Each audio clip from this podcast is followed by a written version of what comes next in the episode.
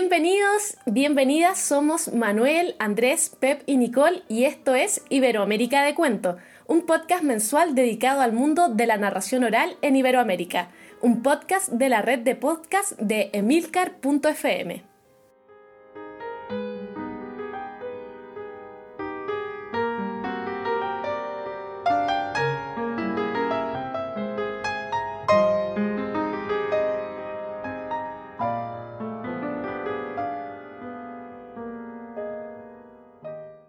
Esa mañana Mulana Rudín despertó temprano y se percató que su asno favorito, por ser el único, se había perdido. ¡Oh! ¡Mi asno favorito! ¿Dónde está? Y no estaba ni en el norte, ni en el sur, ni en el este, ni en el oeste. Tomó camino al pueblo para encontrar a su asno. Por favor, alguien ha visto a mi asno perdido, por favor. Y así mismo llegó al pueblo, gritando. Y la gente del pueblo comenzó a murmurar que quizás Mulana Rudín estaba un poco loco, así que lo ignoraron. Y ante esa desesperación, Mulana Rudín se paró sobre la pileta de la plaza del pueblo y comenzó a gritar Por favor, ayúdenme a encontrar mi asno perdido. Y no recibió respuesta. Ante tamaña indiferencia, Mulana Rudín, desesperado todavía más, gritó Por favor, ayúdenme. Y quien encuentre mi asno favorito le daré una recompensa. Y mm, la recompensa será mm, em, mi asno y todo lo que haya sobre él.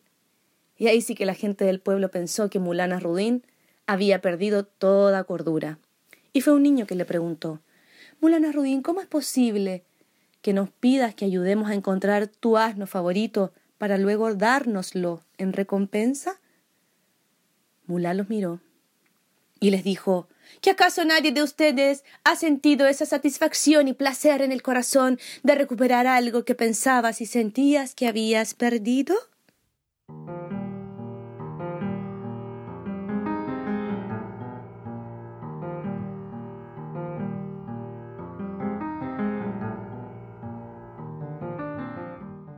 Acabamos de escuchar el cuento que da inicio a nuestro sexto capítulo correspondiente al podcast de marzo de 2019. Este cuento de la tradición oral se titula El asno perdido y estuvo en voz de Sandra Aravena. Como ya es habitual, al final del programa les contaremos un poco más de esta narradora, quien cerrará además con un cuento un poquito más largo. Bueno, por acá seguimos con el corazón rebosante de alegría. Estamos grabando este podcast solo dos días después de las huelgas y manifestaciones en conmemoración del 8M. Y quiero aprovechar la instancia para saludar a todas las colegas narradoras que día a día luchan para contar otras versiones del mundo, a las que cuentan las historias de aquellas que no tienen voz, las que reivindican a través de las narraciones a tantas escritoras invisibilizadas, a las que se organizan gremialmente y también a las que cuentan para que nunca más el mundo sienta la comodidad de nuestro silencio de nuevo. Y para comenzar este programa, quiero saludar a mis compañeros y darles paso para que nos cuenten un poquito de qué es lo que nos traen el día de hoy. Hola, ¿qué tal? Nicole, Manuel, Andrés, hola a toda la gente que nos está escuchando. Eh, aquí Pep desde Guadalajara, la capital mundial del cuento contado. Y para este programa os he traído eh, una pequeña entrevista, una pequeña conversación eh, con Bego y con Néstor en, en, Las Palmas de Gran Canaria, hablando sobre narración oral e insularidad, que quizás el tema os parece un poco extraño, pero cuando escuchéis el conversatorio ya veréis que da para charlar largo sobre ello. Hola, por aquí Andrés, desde Santiago de Chile. Muy contento también, como decía Nicole, 400.000 personas en la marcha del 8M. No se veía algo así desde hace muchísimos años en Santiago. Y bueno, contento por eso. Y para este programa eh, les traigo una entrevista que realicé a Gacel Sayat, cuentero colombiano de Barranquilla, que hace algunos años reside en Buenos Aires, Argentina y en la agenda voy a hablarles también de un evento llamado Expo Cultura Referentes Medellín, que se celebrará a fines de abril en la ciudad colombiana justamente de Medellín. Hola, pues aquí Manuel desde Alcalá de Henares, Patrimonio de la Humanidad y cuna de Cervantes. Eh, traigo para este podcast del mes eh, de marzo eh, una, una, entrevista mm, a Mariaje Paniagua, el cuento fuera de escena, también una, la crítica literaria o la recomendación de un libro y hablaremos también un poquito en, en agenda del Festival Alcalá Cuenta. Bueno, qué entretenida se nos vienen todas las secciones del programa de hoy.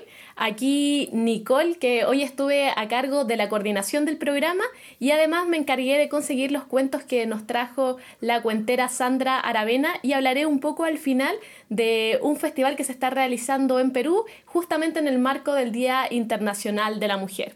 Y sin más preámbulos pasaremos a la entrevista en profundidad que realizó Andrés Montero al cuentero colombiano Gacel Sayat.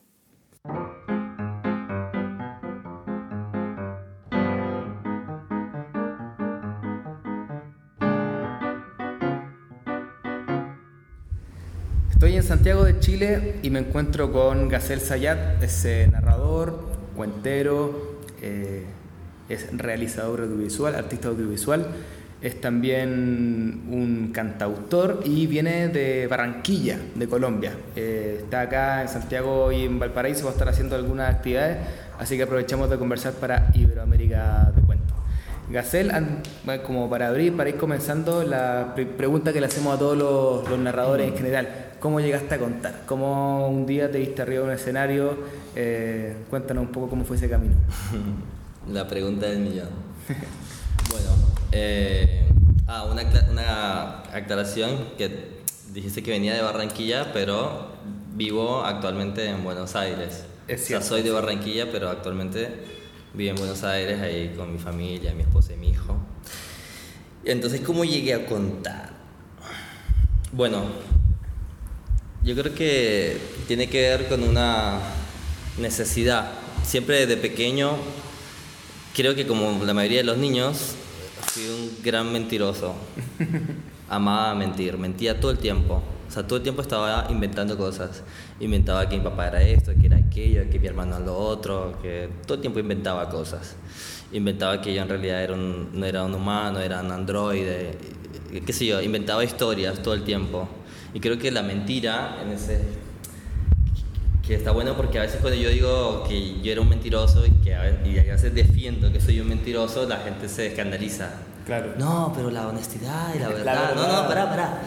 Cuando digo la mentira, me refiero a la capacidad de transformar y resignificar la realidad, de ficcionar, que es lo que hacen los niños cuando cuando inventan, ¿no? cuando mienten, no solo cuando inventan historias, porque como que inventar historias es bueno, inventar historias es, ay, qué niño creativo, qué niño inteligente, y mentir es malo. Pero cuando miente está inventando historias también. Y yo inventaba todo el tiempo. Pero si voy más profundo, en realidad ahora, en este momento de mi vida y, y en este digamos, nivel de conciencia en el que me encuentro, me doy cuenta que en realidad inventaba porque había muchas cosas que me cuestionaba y preguntaba ya desde muy pequeño y que realmente no me podía responder de otro modo que no fuera con la ficción. Es decir, ¿por qué me habían tocado los padres que me tocaron? ¿Por qué mi papá y mi mamá trabajaban todo el día y por qué estaba tan solo? ¿Por qué aparentemente siempre los otros tenían, los otros niños tenían más juguetes o la pasaban mejor o eran más felices y yo creía, me parecía que no, y un montón de preguntas, ¿no? Como que era un niño bastante con un, con un mundo interior ahí siempre creciendo. Entonces, claro, empecé a inventar, simplemente por la simple razón que la realidad que me había tocado no me gustaba. Y de ahí, como dice este escritor peruano, Nobel, recuerdo el nombre, Vargas Llosa, claro. Contar historias se debe a la necesidad justamente de vivir otra vida distinta a la propia. Bueno, y una amiga trabajaba en un programa de acompañamiento al lector en clínicas y hospitales para niños y jóvenes en procesos de hospitalización. El programa se llama Palabras que acompañan. Esta amiga eh, decide renunciar a su trabajo y entonces me pasa a mí el trabajo. Yo en ese momento trabajaba en McDonald's. y de McDonald's comenzó a trabajar en este programa que se llama Palabras que Acompañan. Porque yo había sido, porque yo era cuentero, decía, no, hacer el cuenta y no sé qué, y es perfecto para este programa. Yo hasta entonces no había tenido ningún contacto con el mundo de la literatura infantil y juvenil, ni idea, ni sabía que existía, ni los libros álbum, nada de eso. Y entonces, gracias a esta amiga, entro en contacto con todo este mundo que se abre para mí. Ah, previamente, perdón, esta misma amiga me había recomendado con una bibliotecaria de un, de un colegio cheto, que era el colegio alemán. Una biblioteca así como muy criteriosa donde se hacían actividades increíbles para los chicos. Y que el, festival todos los años llevaba cuenteros y todo en el marco del Caribe Cuenta. Bueno, esta amiga me recomienda, no, porque eh, la bibliotecaria, que se llama Junia, Junia Rieta le dice, le dice, ¿no tienes ahí alguna persona que cuente cuentos copados para chicos? Sí, claro, Gacel. Yo en mi vida había contado para chicos. Jamás. Me parecía que era algo que nunca iba a hacer. Claro, era un chico. Un chico, ¿cómo voy a contar para chicos? Pues yo siempre quise ser como adulto, ¿me entiendes? Como todo el tiempo. Y me parecía que para contar para chicos era ridículo y era tonto. Porque siempre odié los contenidos para niños, básicamente, y jóvenes, ¿no? Como la recreación, los payasos de fiesta, la, Pinta carita. las pintacaritas, la, no sé, los juegos coordinados, todo eso me huía, huía, huía. Y como no veía que lo hicieran de un modo distinto, que me pareciera copado, me creía que no existía, ¿no? La típica maestra jardinera, así, todo fofo y, ah, y ridículo y aguay, como si fueran tontos. Y justo me llaman para contar, para armar una actividad, una sesión de cuentos más taller con chicos de 6 años de este colegio. Y digo, a la mierda. Ok. Necesitaba la plata. y al mismo tiempo me pareció un desafío interesante. O sea, me abría esa posibilidad. ¿Y esa fue la primera vez que cobraste por contar cuentos o ya habías cobrado antes alguna vez? Digamos, fue como tu inicio profesional. Sí. Sí, sí, sí, ese fue mi inicio profesional. Y to- Como que narrador oral profesional me genera algo, no sé en qué parte de mi cuerpo, pero me genera una cosa cuando dicen eso. Hay unos que dicen que narradores profesionales son simplemente los que viven de contar cuentos, lo cual no estoy de acuerdo porque me parece que aunque vivas de contar cuentos no te hace un buen narrador o un profesional que sabe lo que hace. Capaz que mucha gente vive lo que hace y no, no por eso son, digamos, Ese es un tema interesante. En general se, se ha hablado que el profesional, el que, claro, el que vive de contar cuentos, el que factura, digamos. El Claro, que el tiene que ahí factura. una. que es como la única forma de, de, de, de poder saber. que como que paga sus impuestos a partir paga sus impuestos con, con lo que hace. cuentos. Interesante, interesante. Es- Me parece interesante porque eso implica, o sea, ¿a qué nos referimos con profesionalismo? Con rentabilidad Claro. y productividad, digamos, O como hacer bien tu trabajo. o profesionalismo como alguien que está realmente preparado para hacer lo que hace. Porque de hecho, muchos profesionales, técnicamente hablando, o sea, profesionales con título profesional de universidad, yo no tengo ningún título profesional de universidad, ninguna carrera la terminé. Actualmente estoy, estoy terminando artes audiovisuales, sería, entre comillas, pero la real está paralizado y la verdad no sé. Entonces, claro, muchos profesionales con título profesional, ¿no? Habilitante, Son muy poco profesionales. son muy pocos profesionales, son re mediocres y sin embargo muchos de ellos viven de lo que hacen. Otros Sí. son muy buenos, pero no logran vivir de lo que hacen. Manejan Uber, por y de- ejemplo. y de hecho se ocupa mucho como en el lenguaje de decir, esa persona sí vale la pena, es muy profesional, que como diciendo que hace bien lo que hace. Entonces es interesante el tema porque no necesariamente por facturar, digamos, eh, contando cuentos o en lo que sea, quiere decir que, que lo haces bien. Y como tampoco un cartón universitario. Bueno, aparte que yo tampoco tengo título, entonces siempre saco este tema porque Mira, estoy muy bueno, de palo. Gacel, y bueno, para que no se nos vaya todo el tiempo, quería preguntarte, porque tú en, en, escena, de lo que yo he podido verte, y vamos a tener mañana también la oportunidad de, escucharte con un espectáculo que se llama Antitramas y que se presenta como un espectáculo de narración oral y música. Eh, yo cada, cada, vez que te he visto en el escenario o en fotografía o lo que sea, creo que siempre te he visto con la guitarra. Eh, entiendo que también haces cuentos sin la guitarra. Eh, es interesante porque hay eh, bueno, como siempre, muchas corrientes, entonces a veces uno escucha, no, la narración oral es narración oral pura, sola, el que está ahí, la palabra y nada más. Y después tenemos gente que dice, no, la narración oral es como la suma de todo lo que se pueda. Eh, en fin, hay distintas corrientes, no estoy buscando la pregunta de qué es lo que está bien, pero eh, ¿cómo lo ves tú? ¿Cómo, cómo se mete la música en la narración oral? Está al servicio de los cuentos, el cuento al servicio de la música, hay un complemento entre ambas, ¿cómo lo ves? Buenísimo. Bueno, o sea, para empezar yo pienso que todas las artes cuentan historias. Incluso cuando aparentemente no cuentan ninguna historia. ¿No? Digamos, en el caso del arte más abstracto conceptual.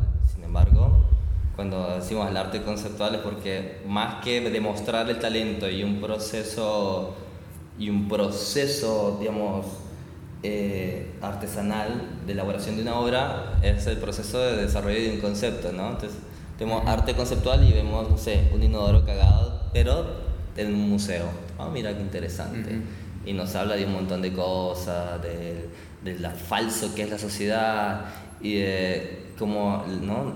la bueno, en fin. Entonces, a mí me parece que yo que soy músico y cantautor, hago canciones, todas mis canciones son historias. Ahora, no porque sea cantautor y mis canciones sean historias, considero que sentarme en un bar y hacer un recital de canciones sea un espectáculo de narración oral. Eso está más que claro. ¿no? Pero siempre disfruté de, de en mis sesiones de, o en los espectáculos de cuentos, cantar mis canciones. Esta es una modalidad, ¿no? O sea, yo nunca instrumentalicé la música para que la historia sea más entretenida o se destaque o, o como llenar un vacío. Jamás la respeto mucho a la música, ¿no? Pero entonces al principio cuando utilizabas la música era mm, un cuento y una canción? No, no, para. Entonces, justamente a eso iba, que simplemente cuando empecé a contar historia, formalmente hablando, historias propias o historias de tradición oral, historias populares o historias que es muy típica en Colombia cuando los que empiezan a contar historias cuentan también historias que escucharon de otros. Hay como una cadena oral. De hecho, te dice, te paso este cuento, ¿te gusta este cuento? Uh, me gustó ese cuento, está buenísimo y tal. Bueno, dale, cuéntalo. Te lo paso. Te lo paso. Y hay como un ritual ahí. De hecho, me acuerdo de un amigo que me hacía un juego como que me pasaba el cuento. Un cuento que nunca conté. Simplemente porque le había dicho que me gustaba. Pero me pareció lindo el gesto, ¿no? Cuando en otros lugares hay un recelo y una Obviamente te la paso, pero quiere decir que la vas a contar a tu manera y a tu estilo y con tus propias imágenes. En fin, entonces cuando empecé a, a enfrentarme al proceso de montaje de una historia, es decir, a comenzar a construir imágenes a partir de una historia que había leído, que había escuchado o que yo mismo había escrito, porque es muy loco, incluso las mismas historias que había escrito las contaba diferente a como las había escrito es otro registro, es otro lenguaje, la oralidad es una y la escritura es otra. De mismo mis historias eran unas escritas y eran otras contadas por mí, de hecho nunca eran la misma contada, pero siempre la misma escrita. Entonces, cuando empecé ese proceso de montar una historia, naturalmente algunas partes me salían cantadas, o algunas partes tenían eh, un beat detrás, tenían ritmo, venían con banda sonora incorporada, ¿no? De hecho, como, como la vida misma. De hecho, cuando contamos historias, hablando ampliamente, hacemos música, ¿no? Estamos generando, o sea, trabajamos con los mismos elementos que componen la música. ritmo, acento, melodía, silencio. La, la música que es la organización de los sonidos, ¿no? Para generar una emoción. Entonces, y ahora, cuando contamos historias también son sonidos organizados que a su vez esos sonidos significan y construyen imágenes y cuentan una historia, son acciones. Entonces, naturalmente, yo, uy, en esta parte, tan, tan, tan, tan, tan, tan, tan. Y me acuerdo que contaba como historias de terror, les hacía tipo así un. Les metía un. poquito como de rock en ese momento, que era más rockero, ¿no? Le metía un poquito de rock, tan, tan, chan, chan, chan, chan. Y entonces esto y todo lo otro, pa, pa, pa. Lo usaba así. Y no cantaba mucho mis canciones en ese entonces. Es algo más reciente después de ya realmente tener más canciones y de tener canciones que me gustan. Entonces, ¿qué pasa? Hay historias que no tienen música, digamos así, técnicamente hablando, o sea, canciones donde no hay canciones. Hay historias que son historias que son cuentos que son cantados, hay cuentos en los que hay un personaje que canta, hay cuentos donde algunas partes están musicalizadas y hay cuentos donde simplemente hay quizás un poco de, de percusión corporal y nada más. Y después están mis canciones, que, que por ejemplo en el espectáculo de mañana me tomo la libertad y la licencia, porque lo disfruto, de cantar algunas canciones en me- entre algunos cuentos, pero no arbitrariamente Que tiene sentido con el espectáculo. sino, claro, en una, en una dramaturgia o narraturgia, que es este concepto que estoy hablando, porque la dramaturgia realmente es un concepto teatral. Y la dramaturgia es la organización de acciones dramáticas dentro del espacio escénico. Representación de acciones, esa es la dramaturgia. Nosotros no, no hacemos dramaturgia. Claro. Pero bueno, es una licencia, ¿no? Es simplemente una licencia. ¿Y qué, qué, qué Es lo- como una, una traslación. Bueno, una dramaturgia de un espectáculo de cuentos. Está perfecto, no digo que no. Me gusta hablar de dramaturgia y no soy un revolucionario ni estoy inventando. Es un concepto que se usa y, es- y es muy loco. Se usa dentro del mundo teatral, justamente. O sea, no, hemos podido, no somos capaces de crear nuestros propios conceptos ni nada. Lo que debería ser, ellos lo dicen ellos, algunos llaman narraturgia a lo que es el teatro narrativo. Por ejemplo, un dramaturgo, mejor dicho, un director, ¿no? Eh, está armando la puesta en escena de una obra, de la que él mismo puede que sea dramaturgo o no, puede ser otro el dramaturgo, ¿no? El que la escribió pensando en la escena. Es como el guion cinematográfico. Uno, a veces el guion es el mismo director, a veces no. Y a veces este director teatral necesita a alguien que le ayude en cierto momento de su obra donde no hay acciones en escena, sino que hay un personaje narrador. Y como este director, que es un director criterioso, no tiene un dominio de las imágenes dentro de una narrativa oral, busca a otro para que le ayude a construir una narraturgia de ese momento. Entonces, como- Después hay otros que hablan que como que la narraturgia, hay otros dramaturgos que dicen que realmente la narraturgia debería ser un concepto de los que cuentan historias. Pero como los que cuentan historias no son capaces de armar ningún tipo de concepto.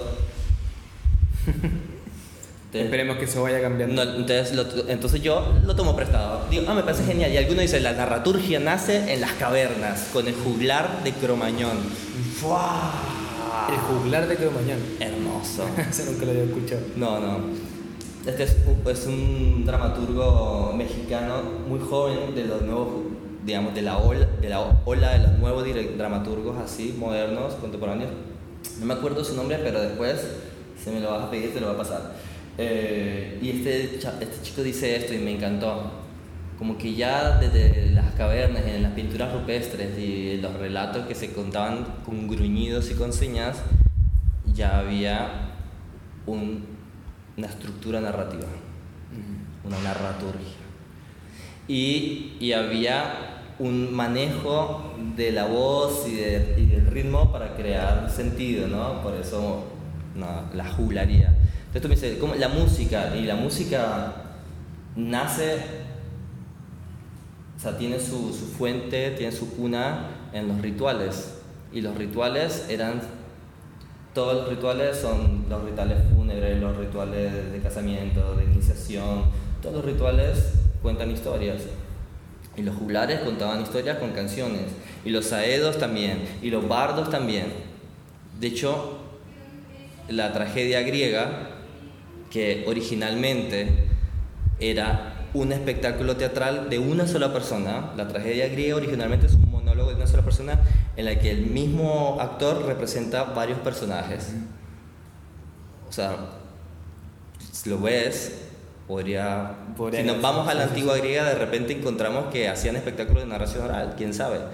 Y eran espectáculos donde un solo actor representaba distintos, distintas historias, eh, personajes, y en el medio habían coros.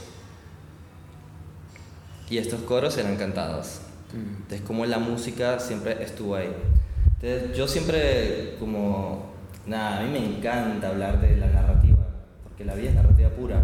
Y siempre es como que fui- estuve muy preocupado por nutrirme, no solo de lo que dicen los narradores orales, sino realmente de nutrirme de lo que dicen los grandes teóricos del arte porque no hay, o sea, muchas cosas que creemos que son novedosas y que estamos inventando, ya la dijo otro hace un montón, Claro, desde otra disciplina. desde otra y que disciplina. nos puede servir. Exactamente. Entonces, desde la cultura popular, yo me nutro como lo que para mí son las tres grandes vertientes de la cultura popular hoy en día.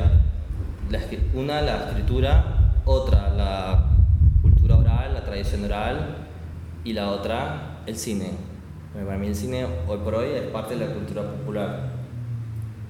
De hecho, los guiones están, son, algunos teóricos consideran que un guion es una pieza que es, está hecha para ser contada, que incluso debería ser parte de la tradición oral, porque nos sirve, una vez que se cuenta, el papel se bota.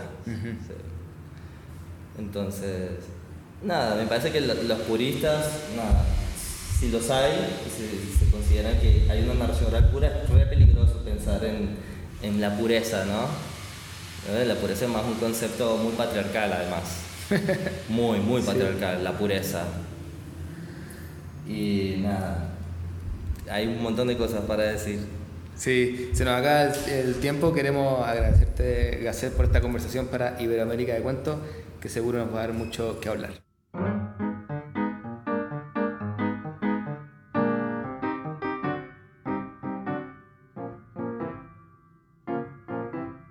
Bueno, muy interesante la entrevista que nos, tra- nos trajiste, Andrés. Eh, ¿Tienen algún comentario, compañeros? Yo creo que hay muchos temas aquí, algunos de los que estaremos más a favor, otros temas que van a brindar la discusión, entonces quiero conocer sus comentarios. Bueno, pues creo que soy el único de los cuatro que no conoce personalmente a, a y tampoco he visto su, trabajo. Eh, a mí ah, me ha llamado la atención esa discrepancia que él tiene sobre el término profesional, ¿no? Yo creo que eso es algo que, bueno, que siempre genera bastante controversia, pero que creo que al menos por este lado ya lo tenemos como bastante superado, ¿no? En el sentido de que el profesional es aquel que vive de ese trabajo que hace, que paga sus impuestos, em, etcétera, etcétera, ¿no? ¿no? No tanto la calidad, en este caso artística, sino aquel que se dedica o que vive de su profesión. Luego, cuando él habla, bueno, no sé si, si queréis eh, aportar algo sobre esto que estoy diciendo y luego enlazamos con otras cuestiones de la entrevista o, cómo lo hacemos, porque tengo así varios, varias cosas. ¿Qué os parece? Bueno, si, si, quieres, yo te puedo comentar, pero yo creo que también he tomado bastantes notas después de escuchar la conversación.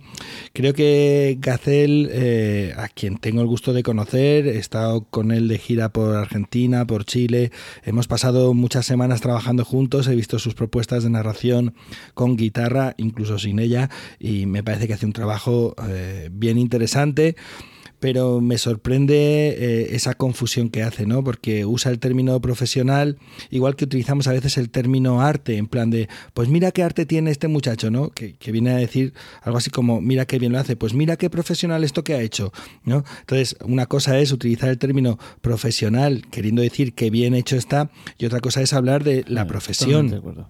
El profesional, el profesional es el que paga sus impuestos por contar cuentos eh, y no podemos guiarnos por un criterio, digamos, estético, artístico eh, meramente, porque ese criterio también tiene gran parte de lo subjetivo. Es decir, eh, alguien lo hace muy bien. ¿Qué significa hacerlo muy bien? Para Gacel será muy bien unas cosas, para otros, otros críticos o, o, gente con otras miradas será muy bien otras. La cosa es que hay mucha diversidad de propuestas artísticas, de propuestas estas eh, narrativas a la hora de contar, a la hora de escuchar, y por eso hay narradores que cuentan de formas muy diversas y pueden vivir de ello. Entonces, para mí lo determinante a la hora de ser un profesional, honestamente, es el que está, eh, eh, el que recibe sus ingresos mm, básicamente o fundamentalmente de contar y por eso también él paga sus impuestos.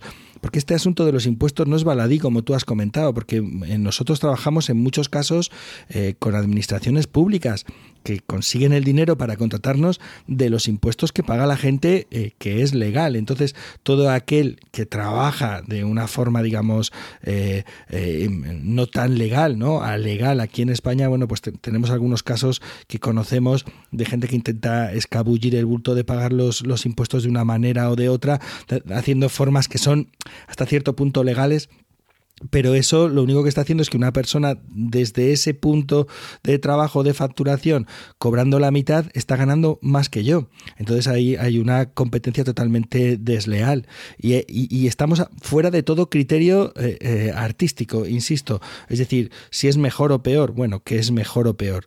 Eh, hay muchas otras cosas que determinan lo profesional, el tiempo que dedicas, el trabajo, eh, el, interés que tienes por formarte, por mejorar, por comprender, por reflexionar. Es decir, y luego además es que ahí habéis, eh, os, os habéis engarzado, Andrés, eh, también con el asunto del título, ¿no? Muchos profesionales con títulos son malos y viven de lo que hacen y, muchos sin títulos son muy buenos y no viven de lo que hacen. A mí eso me parece un comentario así como muy genérico y, yo me gustaría conocer datos. Primero que para el asunto de la narración oral, que yo sepa de momento títulos, títulos, eh, digamos, una formación, una titulación formal que yo sepa no existe en ningún país que yo conozca. Eh, quizás en Colombia en algún, en algún grado pero títulos, títulos, ninguno. Yo conozco gente que trabaja de unas maneras mejor y gente que trabaja de otras maneras que me interesa menos, eh, pero que eh, le interesa a cierto tipo de programadores o a cierto tipo de públicos. Y lo cierto y verdad es que esta gente pues mm, vive de ello y cotiza por ello. O sea que para mí profesional es un término bastante claro. Sí, creo que tiene que ver eh, la, al menos por lo que se refiere Gacel, eh, no creo que tenga que ver lo que él dice con el. Con, tanto con, lo del título o algo así. Como, como, como dices tú, Pep, como no hay título, no hay forma de ser profesional en la narración oral eh, a través de, de, un cartón universitario o de, un instituto o algo así.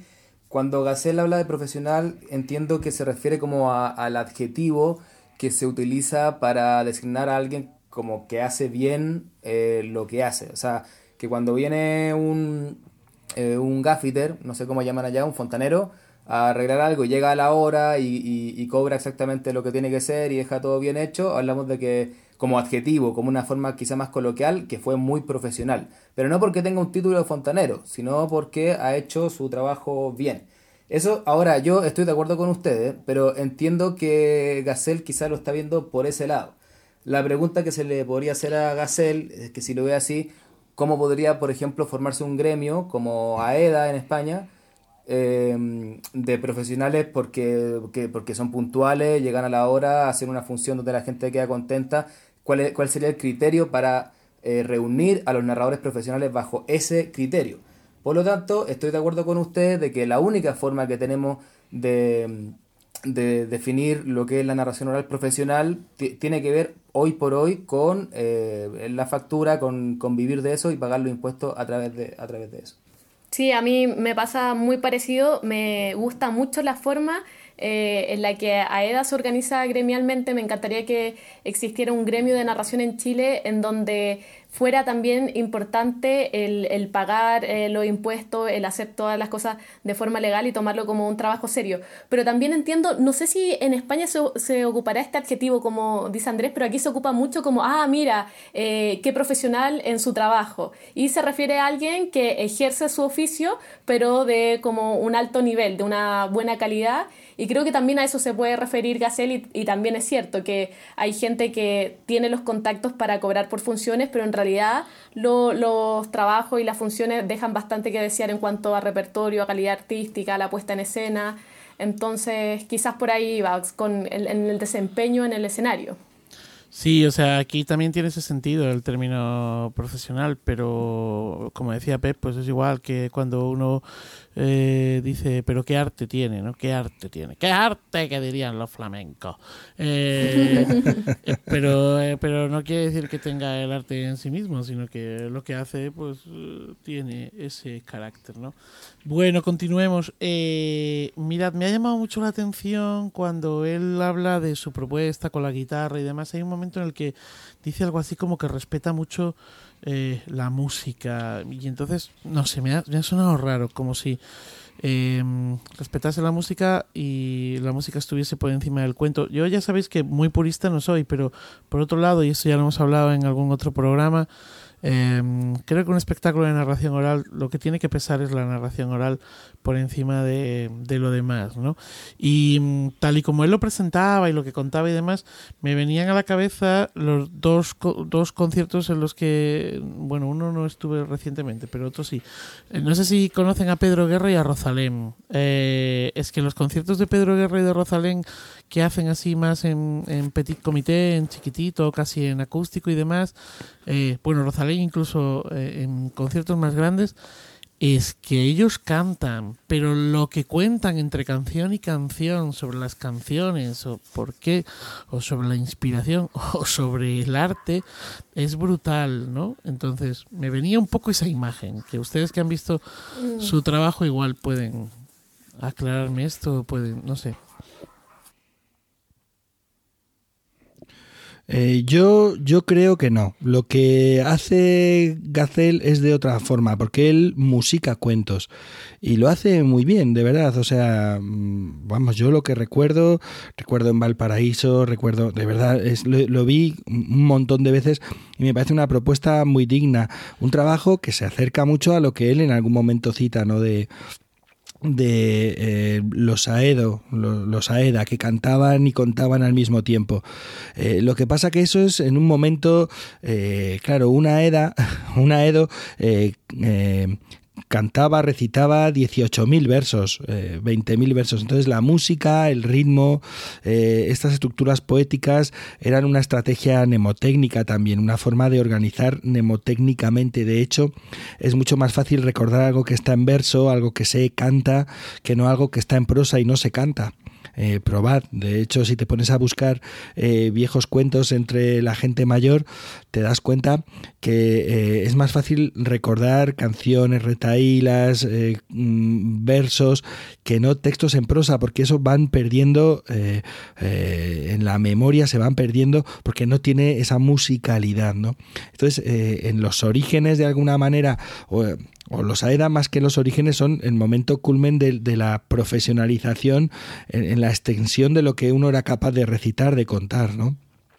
En ese punto, claro que la música venía muy bien, pero igualmente antes, eh, igual en el mismo momento y después, se ha contado y se ha cantado también sin instrumento y también sin música. También se ha utilizado, eh, porque de hecho contar, él lo dice en algún momento, es también una forma de cantar, porque contamos muchas veces de forma natural con un ritmo, un swing, una prosodia que es, es, muy poderosa, ¿no? Un ritmo, una melodía, unos silencios, dice, cuando contamos, él, él, dice literalmente, cuando contamos historias, hacemos música, ¿no? A mí sí que me rechina mucho este asunto del purismo que él cita, que es algo que yo, eh, en realidad, yo no soy purista de nada, yo hace ya tiempo que lo que quiero es que me engañen bien, yo voy a sentarme y a dejar que me engañen, pero quiero que me engañen bien. O sea, si vas a utilizar música, que me lo pueda creer. O si vas a utilizar objetos, que me lo pueda creer. O si vas a utilizar un libro, álbum, imagen, lo que sea.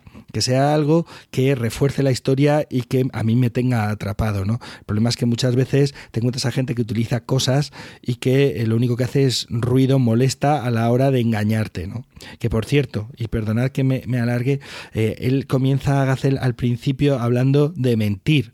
Yo soy un mentiroso. Yo creo que lo que nosotros hacemos no tiene que ver con la mentira, porque la mentira tiene una voluntad de engaño, tiene una voluntad de hacer que el otro eh, crea algo que tú sabes que no es cierto. Eh, en cambio, nosotros tenemos un pacto con el público. Venga, siéntate que te voy a dejar engañar. De hecho, lo he mirado en la Real Academia, eh, en la, una de las definiciones de mentira, eh, dice, faltar a lo prometido, dice quebrantar un pacto. Hmm. Exactamente esa es la diferencia, porque nosotros establecemos un pacto con el público. Decimos, venga, sentaos que os voy a engañar. Y ellos se sientan ahí, venga, engáñanos, pero que nos lo creamos, engáñanos bien, ¿no? Y de eso se trata. Entonces, fijaos, hay como muchos temas ahí, perdona que me ha alargado un poquillo. Yo, eh, sobre esto último, eh, he comenzado a utilizar una definición para los, talleres cuando la gente recién comienza a acercarse al mundo de la narración, eh, que viene del título de una novela de Rafik Chamik, El honesto mentiroso. Entonces, claro, estoy de acuerdo, no, no, es, no es mentira lo que hacemos, sino que es como la verdad de una mentira que está basada en un pacto, porque esa mentira, ese engaño, eh, todo, o sea, el público sabe que te van a engañar, eh, pero el que lo está haciendo lo va a hacer con tal arte y con tal honestidad de lo que está haciendo, de la propuesta, eh, que, que, va a engañarte de una manera honesta, en el sentido de que cuando te habla de que la mujer tenía una manzana, tú sabes que no está la mujer con la manzana ahí, pero finalmente terminas viéndola, porque lo que él dice, aunque sea mentira en el sentido de que no está ahí, es verdad porque todos somos capaces de, de verlo. Eh, y bueno, siguiendo un poco con eso, eh, yo, yo diría que soy un poquito más purista. Eh, yo cuando era pequeño mi papá me contaba cuentos, apagaba la luz y, bueno, había que, escuchar lo que decía, imaginárselo todo. Nunca nos mostró un libro cuando él nos contaba historias. Y eso se me ha traspasado ahora como público. Yo disfruto en lo personal, ¿no? Mucho más contar y narrar la palabra, con la palabra sola. Y, y, claro, pero cuando empecé a contar cuentos, cuando escuché que esto existía, lo primero que hice para contar para niños, y que le pasa creo en Chile al menos al 90% yo creo de las personas, es que me fui al baúl de frases de la abuela a ver qué encontraba, porque no, la palabra sola no, no, no iba a funcionar. Eh, y, y mucha gente, narradores por ejemplo como Estrella Ortiz, eh, cuentan que se han ido como desprendiendo del, de, la, de los objetos, de las cosas, al darse cuenta de que la palabra ya contiene todos los colores, la palabra sola, que no es necesario, no es, eh, no es que no se pueda. Eh, entonces cuando en general veo un narrador que trae otras cosas, como que parto desde una sospecha o de un prejuicio, lo reconozco. Pero en el último tiempo he visto a narradores que sí utilizan otras cosas, puede ser música, objetos, marionetas, pero que está muy bien hecho. O sea, como que el engaño resulta, como decía Pep. Eh, por ejemplo, a Rodorín, eh, que eh, utiliza objetos, marionetas, que lo vi el año pasado, y, me fascinó. Y entonces he, he, dado por pensar en que lo importante es que esté bien hecho, que tenga sentido lo que está haciendo que si hay música como hace Gacel, que tenga sentido con el espectáculo, pero que esté a favor del cuento. O sea, si un espectáculo de narración oral tiene que estar a favor del cuento y no el cuento a favor de la música. Bueno, yo sumándome a eso estoy de acuerdo con Andrés. Eh, precisamente en lo de si vamos a agregar algo al cuento, también que sea algo que nosotros sepamos hacer muy bien y que realmente sume al cuento y no sea una decoración porque creamos que la palabra por sí sola no se la puede con la atención, con la creación de imágenes, con, con sostener durante todo el tiempo la historia. Entonces, creo que, por ejemplo, si alguien agrega música a un cuento, instrumento, tiene que ser alguien que también lo, lo haga muy bien. Y en este caso, Gacel, él es músico. No es una persona que toque un poquito la guitarra, que cante un poquito, sino que él es músico, tiene su CD, él eh, trabaja también en eso. Entonces, cuando él lo agrega, no distrae en absoluto, sino que siento que suma.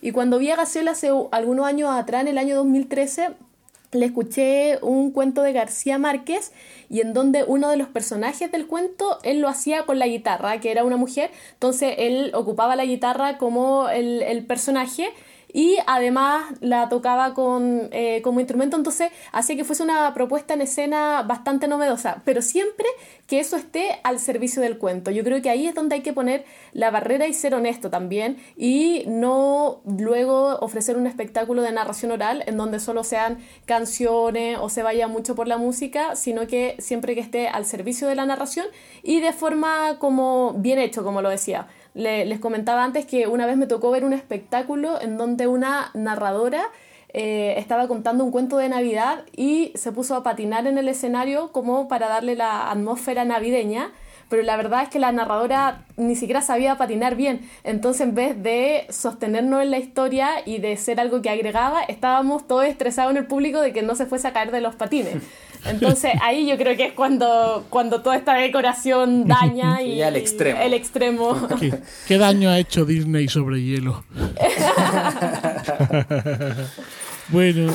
Yo, eh, por, por, cortar ya con los temas así, mmm, con los que me he sentido un poco más interpelado, porque también ha dicho cosas interesantes, eh, también, por ejemplo, eh, quiero decir que lo que pasa que aquí pues vamos señalando cosas que nos han llamado más la atención. A mí cuando habla de la ficción como un, un espacio para buscar respuestas, por eso he historias, no, para crear otra realidad, para vivir otra vida distinta a la propia, o sea, que tenía cosas ahí, eh, todo el asunto de la narraturgia, ¿no? Pero, por ejemplo, hay otra cosa que también me ha dejado un poco eh, ojiplático, ¿no? Cuando habla del tema de la búsqueda de historias, pues precisamente eso forma parte de lo profesional ese trabajo que dedicamos, esas decenas de horas, tiempo, meses, eh, no es una cuestión así de, ah, venga, te regalo. No, no, no es una cuestión de, ah, venga, te regalo, no.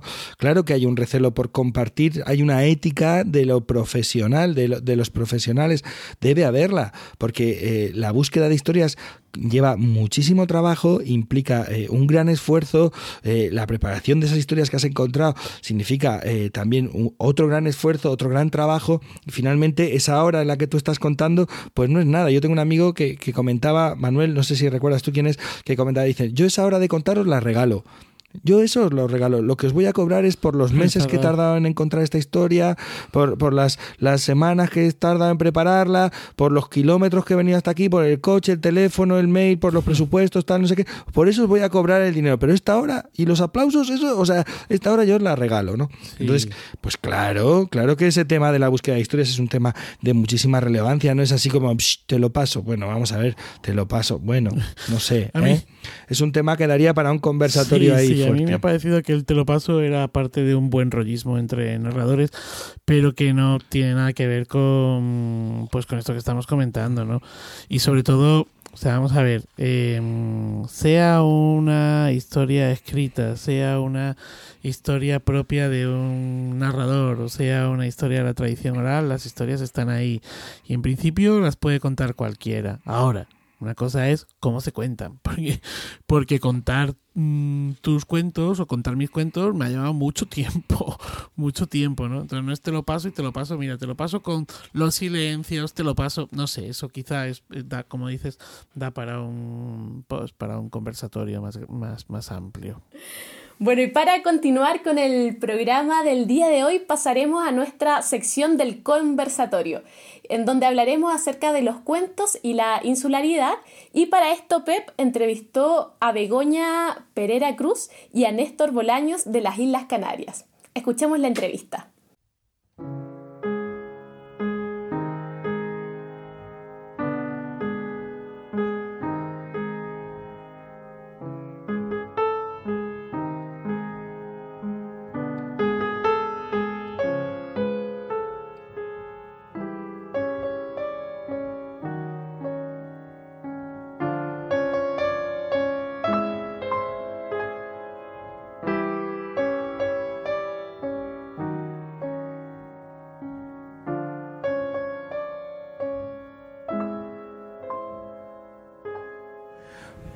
Bueno, pues estamos en Las Palmas de Gran Canaria. Estoy con Begoña Pereira Cruz y con Néstor Bolaños, que son dos narradores de la isla de Gran Canaria. Y voy a aprovechar para preguntarles, y así abrimos nuestro debate de hoy, eh, sobre las ventajas y los inconvenientes de contar en una isla, la insularidad. Buenas noches, Bego. Hola, buenas noches. Bueno, ¿y qué ventajas tiene contar en una isla? Bueno, para mí una ventaja importante de contar en una isla es que, que, bueno, a mí me gusta contar historias de aquí, de mi pueblo, o historias de, de otros autores y ubicarlas en espacios de, de por aquí. Entonces cada vez que cuento, pues sí, cuento una historia de un mercado del puerto, del puesto de Antoñito, que a donde iban a comprar las papas negras para luego hacer eh, cierta comida, que la gente sepa ubicarlo exactamente en donde, en donde yo lo ubico que como no he ido a contar mucho fuera, no sé si a lo mejor este mismo cuento, si lo contase en otro lugar, eh, tendría que dar más explicación o, que yo creo que me chocaría, habría un algo eh, enfrente que eh, mientras yo estoy intentando explicar algo, creo que la gente no estaría en el mismo imaginario en el que estoy yo ubicado. Néstor, ¿qué sería positivo de contar en una isla? Pues para mí positivo que las distancias son más cortas, que está todo más a mano, más centralizado y de alguna forma está todo cerca. Ahí estamos, hay un mar que nos separa del resto, pero aquí dentro está todo junto. ¿Quieres decir que a lo mejor te encuentras a los mismos públicos o los espacios no están nunca muy lejos? Que si yo, si yo programo, ¿quieres decir algo, Evo?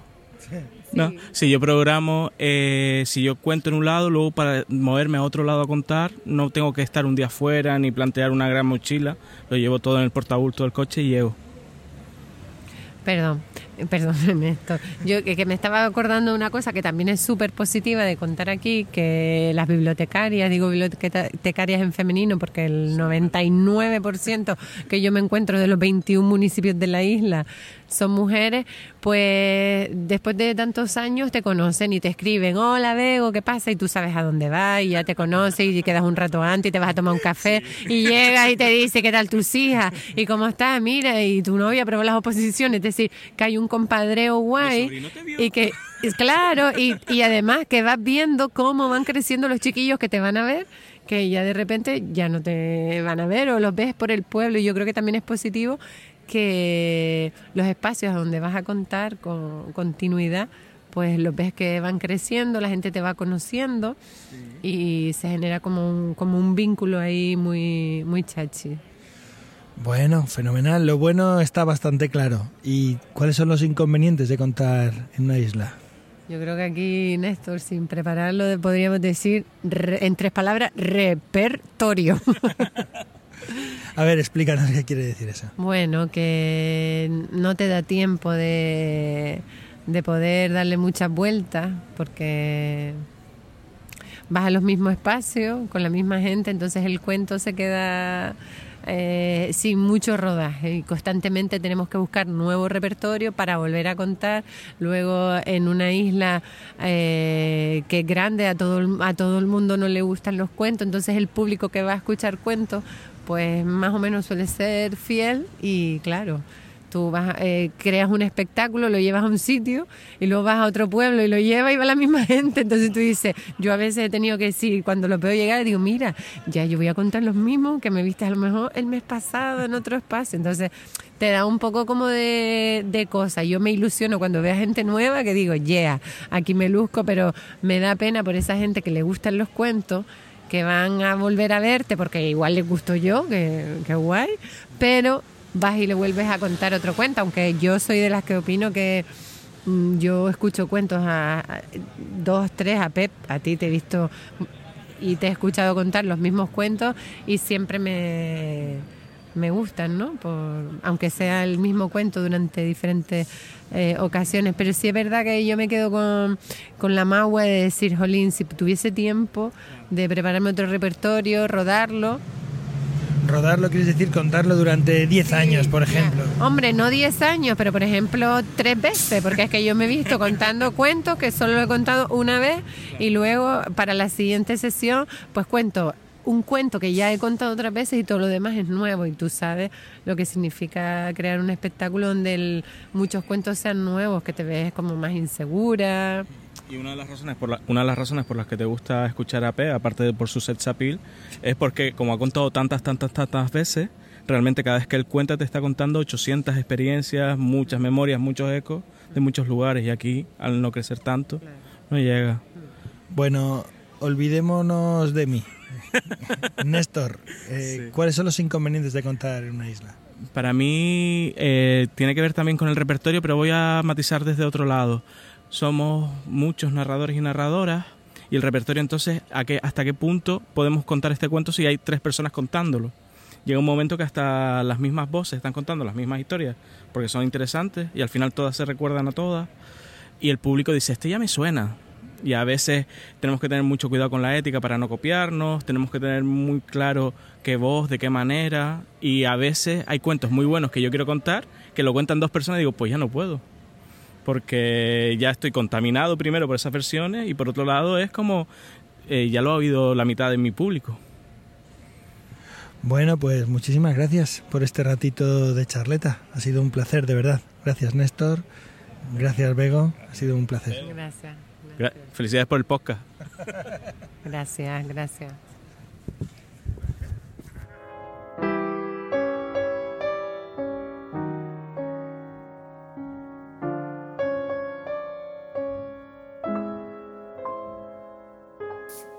Muchas gracias Pep por la entrevista y con ella damos paso al conversatorio en donde hablaremos de lo que es contar cuentos en la insularidad. ¿Cuáles son sus comentarios, Andrés, Pep, Manuel? Bueno, primero decir que me encanta cómo hablan los canarios. Ah, Yo me iría a vivir a las Islas Canarias. Es maravilloso. Además que nos sentimos como, como que son como nuestros hermanos europeos, así hablan parecido a nosotros, en fin. Bueno, es, eh, me parece muy interesante el, el tema. eh, y hay un concepto que, que yo se lo escuché a Pep, a lo mejor Pep después puede complementarlo un poco, pero que tiene que ver con lo que es el repertorio global. Eh, bueno, lo que entiendo, Pep, eh, tú me corriges, ¿no? Pero que, que tenemos un repertorio, cada uno como narrador, pero que la suma del repertorio de todos los narradores formaría una especie de repertorio global. Y eso no habla de la importancia de no repetir los cuentos, de que haya una diversidad, de, como hablábamos recién, de buscar mucho los cuentos y no estar repitiendo el primer cuento que, que le escuchamos a alguien que nos gustó.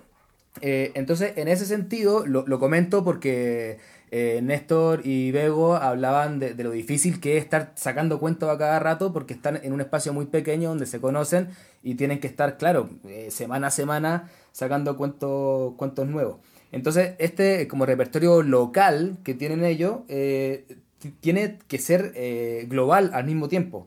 Eh, y entonces se me ocurre hablar de, de glocalidad, no sé si existe ese concepto, pero que, que digamos que, que el repertorio, que, que es fundamentalmente local, sea diverso para tener un repertorio global rico dentro de cada eh, localidad. Entonces, eh, pienso en este sentido que, que lo que hace isla a un espacio geográfico en términos de, de narración oral, obviamente, no sería tanto el océano que la rodea como la, la cantidad de narradores y la diversidad de repertorio que hay en, esa, en ese lugar. Entonces, por ejemplo, Santiago de Chile, somos casi 7 millones de habitantes, pero apenas hay unos 40 narradores, y creo que estoy siendo generoso, que trabajan como narradores. O Buenos Aires, que tiene 20 millones de habitantes, y no tengo la cifra exacta de narradores, pero tampoco son demasiados. Y entonces estas dos ciudades comparten un problema. Eh, por ejemplo, contar un cuento de Eduardo Galeano o de Mario Benedetti, escritorio uruguayo, está prácticamente prohibido hoy día porque es, es muy probable que la mitad de tu auditorio ya lo haya escuchado en voz, en voz de otro narrador o narradora. Entonces me pregunto, ¿somos más o menos isla que las Canarias o que otra isla donde son muy pocas personas, etcétera, eh, pero el, movimiento de narradores o la, eh, la diversidad de su repertorio es mayor, entonces en ese sentido serían menos isla que incluso una ciudad muy grande. Bueno, eh, el término de eh, repertorio global es un término creado por Pablo Albo, un narrador, al que, si os parece bien, podemos traer Sí. alguno de los podcasts para hacer una entrevista, alguna entrevista larga. ¿eh? Eh, y el problema que, que cuentas, tal como lo cuentas, es perfecto, pero eh, aquí además se suma otro problema, son como saltadores de vallas, porque no han terminado de preparar un cuento para contar cuando ya tienen que volver a preparar otro para contar porque está la siguiente valla ahí ya. O sea, el, el problema no solo es la diversidad del- de cuentos, sino que los cuentos no tienen mucho recorrido. Eh, en el ámbito de la insularidad, donde tú te mueves, por, eh, por ejemplo, para contar para adultos, a lo mejor hay tres, cinco espacios para contar para adultos en toda la isla, por poner un ejemplo, pongamos, seamos generosos, 10 espacios. Entonces tú has preparado un cuento y cuentas por los 10 espacios a los que muchas veces van también el mismo público, porque está todo bastante cerca, o sea que es un, un problema, como puedes ver, ¿eh? pero supongamos que van públicos distintos a los 10 espacios. Bueno, tú has contado ese cuento que has preparado 10 veces. Eh, posiblemente eh, yo he contado algún cuento de adultos pues 800 mil veces. Entonces el recorrido hace que el cuento también vaya creciendo, se vaya esponjando, vaya funcionando en, en, lo oral, en la oralidad, porque los cuentos también se construyen cuando se cuentan. De hecho, ocurre, y esto mmm, corregidme si me equivoco, yo pienso que ocurre que cuanto más cuentas, lo normal es que cuentes mejor. Entonces, si tú además mm, de contar mucho, cuentas mucho unos mismos cuentos, eso te ayuda no solo a reafirmarte como narrador, sino a te permite que los cuentos vayan creciendo, mejorando, siendo bellos, hermosos, grandes, poderosos, y, esto no ocurre eh, en, las islas. Sí, sí, es así. Vamos, a mí me ha, fíjate, yo es que cuando, cuando han comentado esto, eh, me he quedado un poco perplejo, ¿no? Porque eh, porque no había pensado en ello, no había pensado en ello, ¿no? En el problema que les puede suponer un, repertorio. Y bueno, al final eh, eh, he pensado precisamente en esto que está señalando Pep, ¿no? En el hecho de que ya no es tanto el que tengas que, o sea, el, el que tengas que tener un repertorio amplio, etcétera, sino en el que no da tiempo a que las historias eh, crezcan, no da tiempo a que las historias maduren, ¿no? Cuanto más cuentas, pues evidentemente eh, cuentas mejor y cuanto más la historia está siendo contada, va creciendo, va creciendo, se va, se va esponjando, como decía.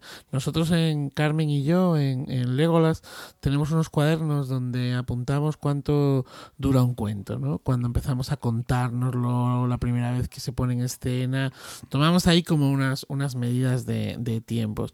Y entonces eh, hemos hecho el otro viaje, ¿no? Que es, eh, bueno, a ver este cuento ahora cuánto dura, ¿no? Y claro, es que dura muchos minutos más. Mm. Bueno, a mí me pasó parecido, me sorprendí mucho cuando Bego dijo que había cuentos que solo podía contar una vez. Eh, en realidad a mí me cuesta mucho eh, asumir un cuento como de mi repertorio si lo conté una vez como lo, los cuentos que recién se están estrenando, para mí aún no son parte del repertorio, sino hasta que los logro afirmar y les voy dando el rodaje y ya siento que el cuento está siendo habitado realmente por mí y yo ya me puedo imaginar todo el cuento bien en mi cabeza para poder transmitirlo al público. Entonces pensé en lo complicado que es que tener siempre el mismo público y tener que estar cambiando tan seguido de cuento, porque como decían ustedes, no, no es malo repetir los cuentos, sino todo lo contrario. Como narradores los cuentos van creciendo mucho, pero no sé si tenemos alguna solución para los espacios pequeños. Me imagino que hay muchos narradores escuchando eh, el programa y que deben tener eh, que, quizás situaciones parecidas, narradores que, que cuentan solo en un pueblo pequeño, o por ejemplo aquí narradores en Chile que son del sur de Chile y que no viajan a, otro, a otros lugares de Chile, sino que solo se mueven por esa zona, por la zona del sur o lo que pasa en las Islas Canarias. ¿Cuál podría ser, no sé si a ustedes se le ocurre alguna, alguna solución para que se le dé rodaje sin, porque a veces en estos lugares más pequeños hay pocas escuelas, pocas bibliotecas, eh, para que el cuento pueda crecer a pesar de, de esto? Yo, yo no, no, sé si tengo la solución, pero estaba pensando un poco parecido. Eh, no sé si es así, pero por ejemplo, los narradores de Canarias, eh, cuando van a, a otros festivales o a, otro, a, trabajar a otras partes de, de España, eh, si a lo mejor se, nota el poco rodaje que tienen. Y que no quiere decir que sean peores narradores, sino que sus cuentos tienen menos rodaje. y no, sé, a lo mejor eso pasa o, o no. Entonces, una solución creo que puede ser moverse mucho, viajar mucho, todo lo posible.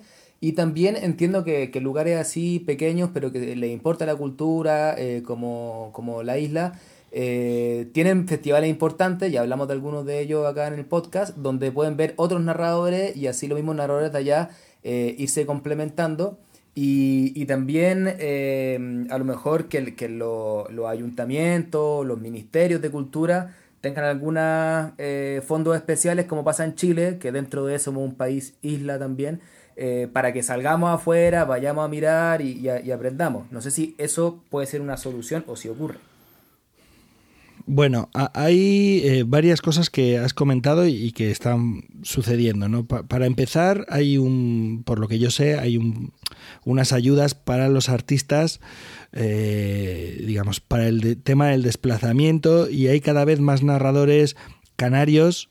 Eh, profesionales que cuentan también en la península de forma habitual. O sea, ahora mismo estamos grabando y por lo que lo sé, por lo que yo sé, por ejemplo, mm, Laura Escuela, eh, tinerfeña de la isla de Tenerife, está ahora mismo en Santiago de, Compostela, en Galicia, porque va a pasar estos días contando por allí, ¿no?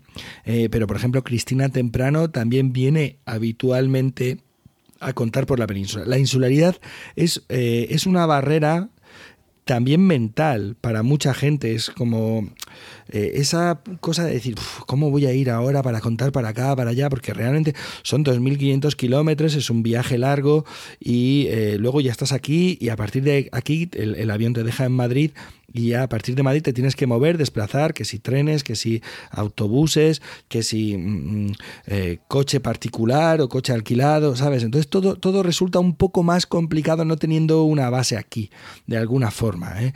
Pero... Mm, Aún así, eh, yo creo que no se nota porque lo que ocurre en muchos casos es que cuando un narrador canario viene aquí, trae, eh, claro, trae la artillería pesada, trae los cuentos que han funcionado, que le llevan acompañando mucho tiempo y que cada vez que tienen oportunidad los vuelven a contar, pues porque a lo mejor vuelve a contar otra vez a una clase de tres años que hace eh, dos años pasó por el colegio y ya no están ahí los mismos niños, puede volver a contar el mismo repertorio aquel que se va consolidando con el tiempo, ¿no? Desde luego, el asunto de viajar es, es fundamental para que eh, el repertorio pueda crecer, porque insisto, esto ya lo hemos dicho en algún otro podcast, es mucho más fácil cambiar de público que cambiar de repertorio. Seguro.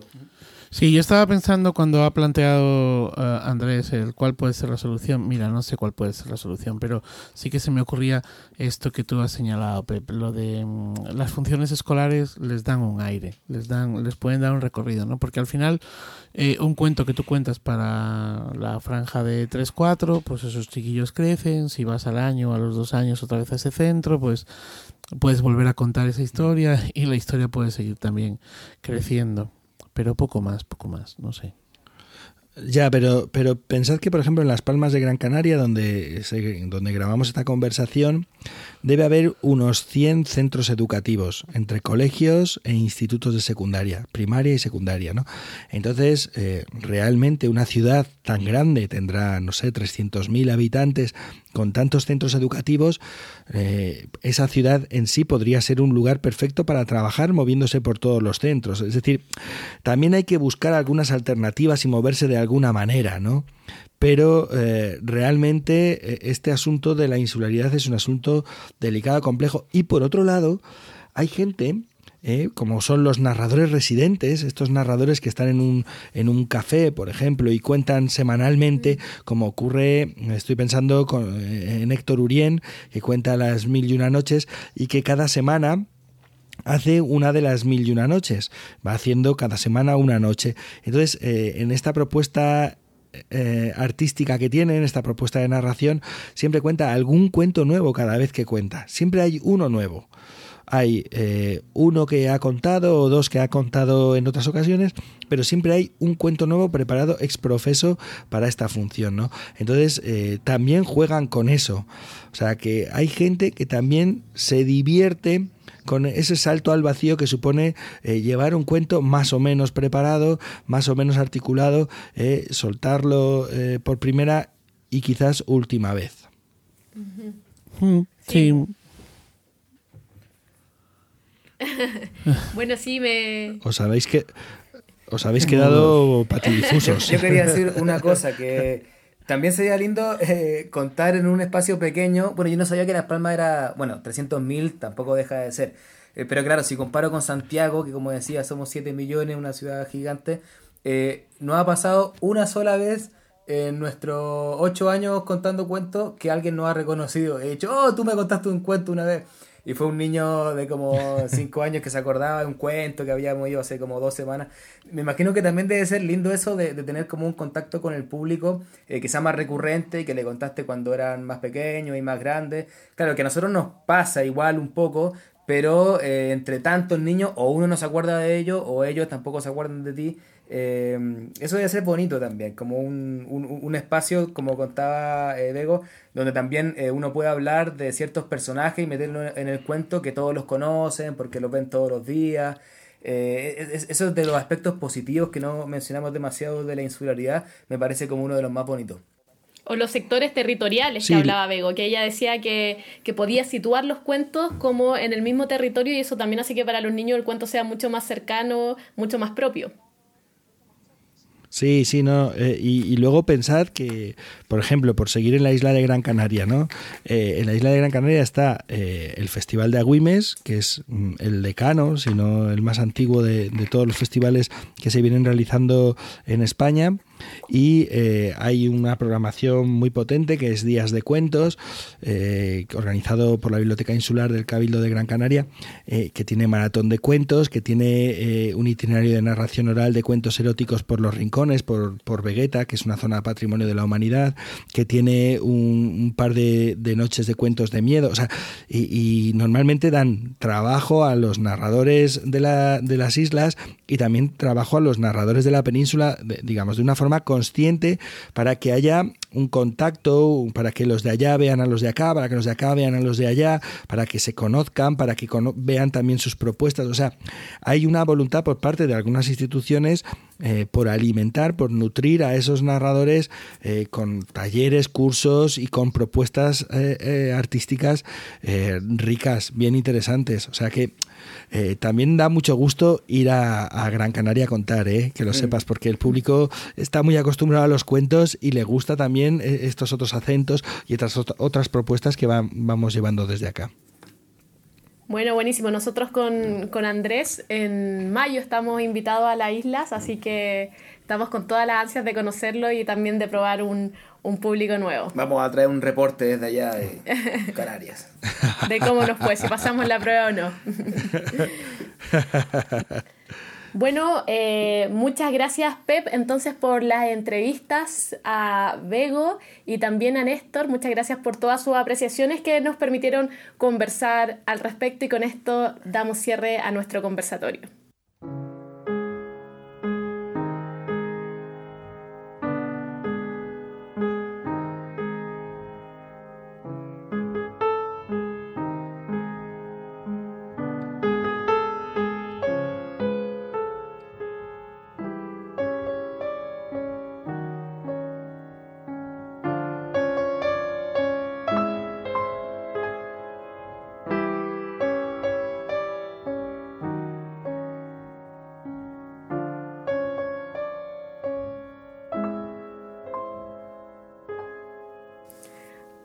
Ahora pasaremos a la sección del cuento fuera de escena, en donde Manuel entrevistó a la educadora y bibliotecaria Mariaje Paniagua.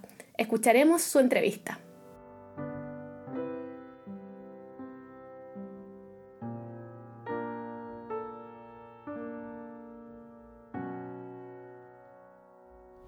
Para este mes de marzo, el cuento fuera de escena eh, es esta entrevista que vamos a, esta conversación que vamos a tener en este momento, o que voy a tener en este momento con Mariaje Paniagua Cáceres. Ella es maestra de infantil, responsable de la biblioteca escolar del CEIP La Senda de Cabanillas del Campo en Guadalajara. Ella lleva mucho tiempo trabajando eh, la narración oral y el cuento en el aula y nos parecía muy interesante poder charlar eh, con ella precisamente de esto, ¿no? Del cuento en la escuela, del cuento en el aula. Muy buenas, Mariaje, ¿cómo estás? Hola, buenas tardes, Manuel. Bueno, antes de nada, darte las gracias por haberte mm, eh, prestado a esta, a esta encerrona ¿no? de, hablar. Bueno, Mariaje, eh, tú cuentas siempre eh, que a ti el cuento te salvó en tu oposición. ¿Nos puedes contar un poquillo de ellos? Que los, que los oyentes em, sepan algo más.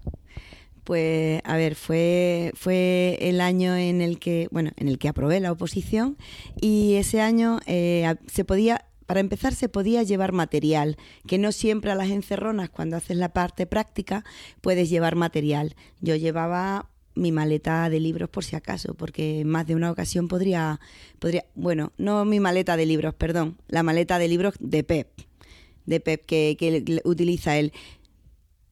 Mira, una cosa, em, ¿qué, es la encerrona? ¿Qué es la encerrona? Porque igual aquí en España estamos más o menos habituados a, eso, entendemos lo que es, pero igual eh, en otros sitios no.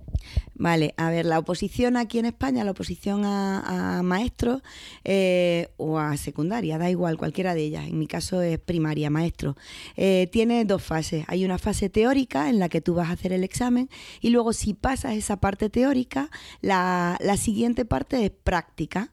Y entonces lo que hacen es que sacan unos temas sobre los que te metes en un cuarto a preparar, a preparar esa parte durante un tiempo y luego lo defiendes delante del tribunal. Y ese año, ese año que yo, que yo me presentaba y que aprobé, pues me salieron, me salieron entre la, entre las los temas que podía tocar, uno de ellos era eh, la hora del cuento, que siempre en la clase de infantil, nosotros como trabajamos por rutina, hay un momento del día en el que es la hora del cuento. Y yo tenía, y bueno, y claro, elegí esa porque me salieron otros, pero la que más me gustó fue esa. Y, y, claro, llevaba una maleta llena de libros que podía aprovechar.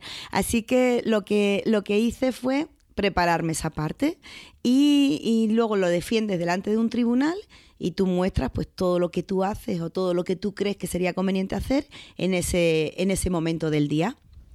Y claro, pues ella lo hizo, lo mostró y aprobó, y aprobó. Así que los cuentos están presentes, bueno, están presentes desde su más tierna infancia, pero desde luego para el tema que nos ocupa, que es el cuento en el aula, están casi, casi en la raíz de su ser eh, como maestra. Después de esto que nos acaba de contar Mariaje, pues la pregunta es obvia, ¿no? ¿Por qué contar cuentos en el aula? ¿Por qué contar cuentos en la escuela? Bueno, eh, como buena maestra me va a salir lo instrumental, va a ser inevitable. Pero bueno, creo que además de lo instrumental tiene muchísimas cosas más, pero sí que es verdad que cuando contamos cuentos aumenta vocabulario, centra la atención, les ayuda a organizar su cabecita temporalmente, les ayuda a contar de una manera mucho más coherente porque ya tiene como modelo las historias. Eh, bueno, habría muchísimas cosas más, pero bueno, sobre todo porque se comparten momentos maravillosos en el aula es decir, vamos a contar un cuento y todos se callan para escuchar el cuento. Y eso ya es mágico en un aula de infantil, claro. Claro. Mira, decías que mm, hablabas de lo instrumental del cuento, ¿no? Creo que somos muchos los narradores que defendemos que por, por, delante lo instrumental, el cuento, eh, tiene otras cosas, ¿no? Es el, placer y el derecho que tiene eh, el que escucha, pues precisamente a, escuchar. ¿Puedes entrar un poco más en, en, este tema? ¿A ti qué te parece? Y sobre todo, eh, ¿qué, ¿qué es eso del uso instrumental? A ver. A ver, Manuel, yo sé que a ti te, he pedido que nos hagas una, una, una, sesión sobre el agua. Eso es más instrumental que eso no hay. Pero claro, sobre yo, yo te puedo pedir a ti una, una, una sesión sobre el agua porque sé que vas a elegir buenos cuentos. Si no eliges buenos cuentos, si, eh, si vas a contar cosas sobre el agua, porque sí, porque sean del agua y ya está, pues a nosotros no nos serviría, pero, pero si, si tú vas a contar buenos cuentos, lo esencial es eso. Y que sean sobre el agua y estemos trabajando el agua, pues miel sobre hojuela. Pero, pero no por el hecho de, de, que tengan que ser del agua. Igual que cuando llega Navidad, cuentas cuentos que tienen que ver con la Navidad. O, o, o cuando llega el otoño, pues por ejemplo en mi aula es inevitable contar sopa de calabaza. Pero porque son cuentos que, que están inevitablemente ahí cercanos a, eso que queremos transmitir a los niños. Y si yo quiero hablarle de los colores del otoño, por ejemplo, pues mostrarles ese cuento, el de sopa de calabaza, pues va a ser como como bueno como, como, como si tuviera que contar montones de cosas más que solo con el mostrar mostrar el libro ya lo tenemos. Entonces pues bueno que, que sí que nos apoyamos en ellos claro que sí. Pero es por ejemplo yo jamás lo que haría sería eh, buscar cuentos sobre el miedo yo lo que haría sería buscar un buen cuento de miedo. O, buscar cuentos sobre la, sobre la risa y lo importante que es reírse. No, pues nos buscamos un cuento que nos haga reír. Y ahí no hay que decir nada más. Fue, es un momento maravilloso en el que nos estamos emocionando con ese cuento de una manera u otra. Claro, es evidente, es evidente. Bueno, además, yo creo que en ese sentido y con, con, esto que dices, tú lo tienes bastante claro, ¿no? A mí, yo lo que reivindico un poco es, más allá de lo instrumental, precisamente ese otro tipo de cosas de las que tú hablabas antes, ¿no? Es decir, eh, por ejemplo, en tu centro o, en otros sitios donde hayas estado, ¿has apreciado diferencia de vocabulario o qué, qué percibes? Pues en, tu, en tu aula cuentas muchos cuentos, en tu clase con tus niños y con tus niñas eh, están muy acostumbrados a escuchar cuentos, ¿no? Es un proceso además que dura tres años en el que se llevan una mochila de cuentos tremenda y eso es absolutamente eh, maravilloso. ¿Qué recibes por parte de, las familias? ¿Recibes algo o no recibes nada sobre esta cuestión? Pues la verdad es que sí, porque las familias me suelen decir que, bueno, que, es maravilloso escucharlos, que cómo controlan, cómo controlan las historias, historias que ya conocemos cuando van a la biblioteca con sus hijos y las ven, se las llevan a casa y las cuentan sin leer, pero parece que están leyendo, porque eso es muy, eso es tan bonitos los niños, ¿no? Cuando no saben leer todavía y, y, cuentan, cuentan las imágenes de los libros, de los libros que te han visto mostrar a ti, que los habéis contado montones de veces. Eso sí, también es importante para los pequeños. Hace poco con, eh, leía una, una, una entrevista que hacían sobre ello, que, que, es bueno contarles los cuentos más de una vez, porque de esa manera ellos sí que son capaces de organizarse. Entonces eso, cuando, cuando van con la mamá o ven ese cuento o, o se lo han comprado o han ido a la biblioteca y lo han visto, mamá, mamá, voy a coger este que, lo, que nos lo cuenta Mariaje. Y entonces se lo llevan a casa y los papás se quedan alucinados que con tres añitos le cuenten una historia larga solamente con ver las imágenes, ya eso a los padres les está diciendo mucho, ¿no? Entonces, pues bueno, solamente con, con, eso, lo de vocabulario, sí que es importante en el vocabulario, que sí que es verdad que a mí no me importa que no se conozcan una palabra, porque dentro del contexto van a saber de qué hablo, pero muchas veces sí que se quedan con esa palabra porque es nueva para ellos y es genial, porque estás aumentando su vocabulario de una manera como muy natural. No dices esa palabra y qué significa, no, la dices dentro de un contexto y entonces ellos ya alguna vez sí que te preguntan, ¿no? ¿Qué, qué, qué significa? Pero, pero muchas veces no lo saben y luego la utilizan y, y, y es curioso, la utilizan bien. Pues eso es a lo que yo voy, a que el cuento como instrumento pues tiene esta parte orgánica y natural que va más allá de esa literatura homeopática o de esos eh, cuentos homeopáticos que nos están entrando todos los días y que en ocasiones vosotros reclamáis. Oye, afuera de micrófono antes me contabas una experiencia muy bonita que estáis desarrollando eh, también en tu centro, en la senda, en Cabanillas del Campo, con eh, los mayores, con los abuelos y con las abuelas de las criaturas. ¿Nos la cuentas por favor ahora? Bueno, sí, este año nosotras, en cuatro añitos, decidimos pues tocar el tema de los abuelos, porque sí que es verdad que hay, siempre pasan los años y, y, y, como que se nos olvida tratar ese tema, lo tratamos como muy, muy pinceladas, pero no nos habíamos metido. Y entonces este año dijimos, vamos a, a, centrarnos un poco más en esa figura de los abuelos, que hay veces que los niños tan pequeños no saben ni cómo se llaman. Pues igual que cuando llegan al cole en tres añitos no saben cómo se llama su papá y su mamá, porque son papá y mamá, pues sí que es verdad que si a onda a los abuelos llegan cuatro y cinco años y no saben tampoco cómo se llaman, pues bueno, ahí sí que estuvimos ahí pues hablando sobre los abuelos, la figura de los abuelos, cuando van a verlo.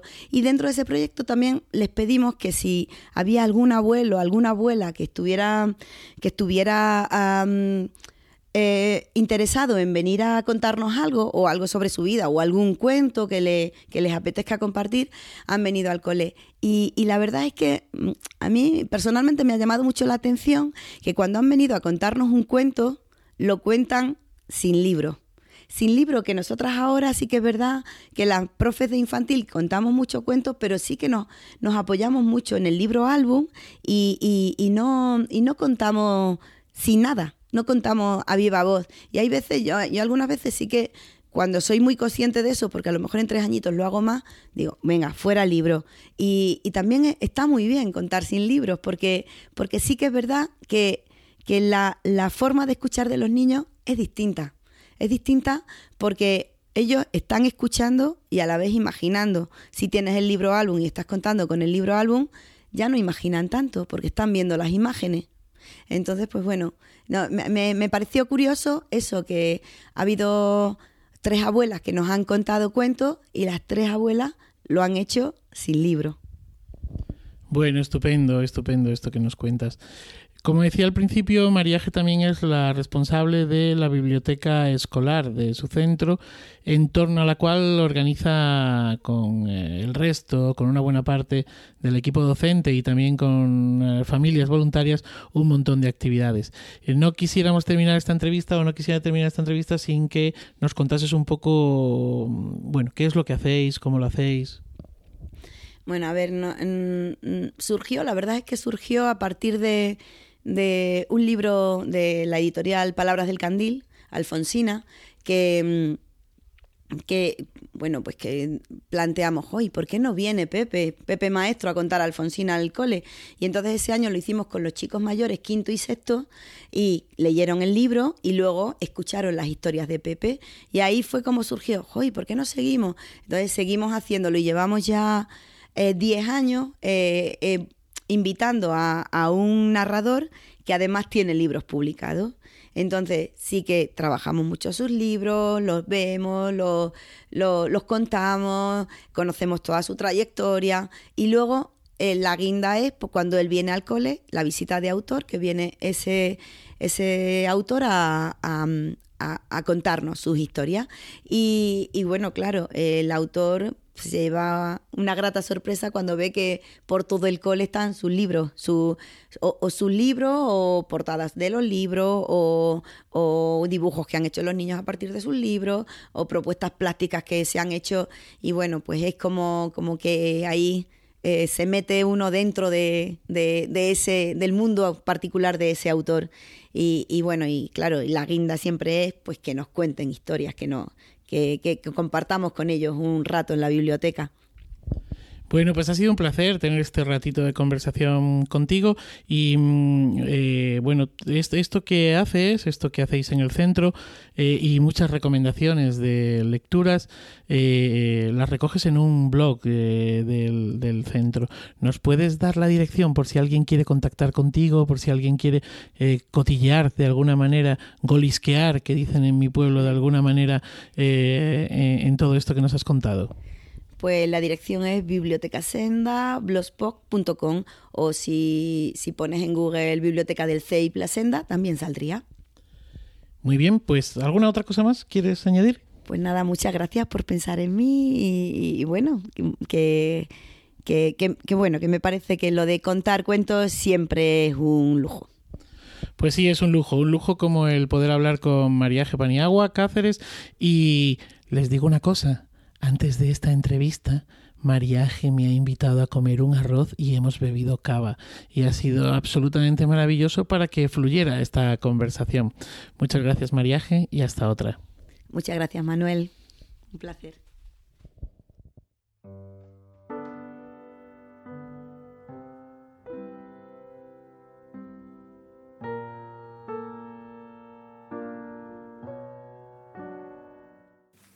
Muy interesante la experiencia de mariaje en el trabajo con sus alumnos y también en la biblioteca escolar. ¿Qué les pareció a ustedes? Bueno, eh, me interesó mucho la conversación. Me habría gustado también disfrutar de ese arroz y ese cava que cita Manuel. Eh, os diré que em, creo que es lícito el uso instrumental del cuento, en general es lícito el uso instrumental de todas las propuestas artísticas, siempre que se entienda, que se reconozca, tal como dice la propia María G, que, que esta propuesta tiene valor en sí mismo. Eh, porque eh, esto es una cosa que se ha hecho ya desde hace tiempo, ¿no? Ya los clásicos tenían el adagio del cuento educa deleitando, ¿no? Y que la clave, como insistía ella, es utilizar buenos cuentos. Eh, partiendo de ahí, tú los puedes encajar en las programaciones, pero lo importante es que sean buenos cuentos, buenos, eh, ha habido más cosas que me han, me han interesado, eh, sobre todo mm, eh, este momento en el que ella comenta que la forma de escuchar un cuento es distinta cuando se escucha si se está contando con libro o cuando se escucha si se está contando sin libro y, y, bueno, otro momento también muy emocionante es cuando habla de que los cuentos son una celebración, ¿no? Algo muy emocionante, eh, siempre que están todos los chicos, todos los niños como dispuestos, siempre es como una ruptura con las rutinas y como un paréntesis que se abre ahí para disfrutar de esa palabra dicha eh, que nos lleva tan lejos. Bueno, eh, que, y, que une y que crea tejido, ¿eh? no solamente en ese grupo de, niños y niñas, sino, por ejemplo, cuando comentaba esto de, las abuelas eh, que iban entrando al aula también para contar. No sé, me ha parecido una entrevista eh, pues muy maja, ¿qué queréis que os diga? Sí, bueno, no sé si mm, di la impresión en la conversación con Mariaje de oponerme al uso instrumental del cuento. No, no, no, no me opongo al uso instrumental del cuento. Lo que pasa es que eh, defiendo por encima de ese uso o antes que ese uso el placer de, de escuchar, ¿no? El placer de escuchar, el deleite, la, eh, eso, el, el placer de, de escuchar. Y mm, claro, sí, es que eh, la propuesta que, que hace en el centro y el hecho de que eh, gran parte del centro y la biblioteca escolar se vuelque con el tema de los cuentos crea también un público, ¿no? La idea está de contar con libro o contar sin, sin libro. Nosotros que trabajamos mucho con, con libro álbum, eh, también es cierto que hemos ido poco a poco en algunas de las, de las historias desprendiéndonos del, del libro y hemos notado que la manera de escuchar también es diferente. Sí, y bueno, pues eso, es que ha sido muy amable, no por el arroz y el cava, sino porque ha sido una... Eh, perdona, eh, perdona que, que, me cuele aquí otra vez. Eh, en el tema de contar con libro álbum, por si acaso, porque no es muy habitual, yo creo, en América, vosotros, Manuel y Andrés, Nicole, que, que lo habéis visto, no sé si la gente allá conoce cómo es esto de contar con libro álbum, por si queréis explicarlo. Eh, sí, bueno, pero sí, sí se cuenta con, con libro álbum, eh, bastante en realidad. Eh, quizá, eh, no sé, quizá todavía no, no, no hay demasiado experto en contar con libro álbum.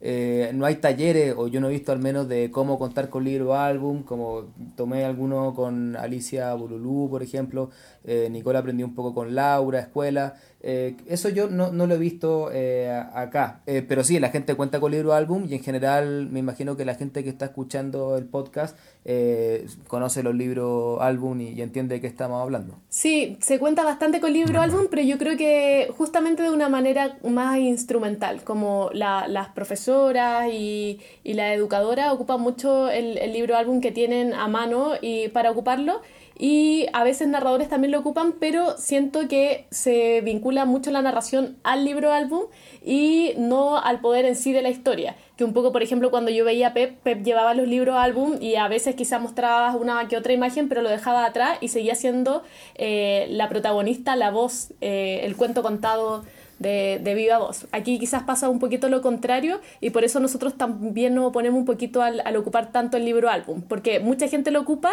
pero sosteniéndose completamente en el libro. Sí, perdón que me meta de nuevo, pero eh, quizás, eh, obviamente hay muchas excepciones, ¿no? Pero en general lo que puede pasar es que, de nuevo con lo que estamos hablando recién del repertorio, cuando alguien tiene que contar cuentos toda la semana en una biblioteca o en una librería, que es algo que pasa en Santiago, en Buenos Aires o en otras ciudades de, de por aquí, eh, que luego, como tiene el libro, parece ser más fácil empezar a contar el cuento porque cualquier cosa igual está el libro.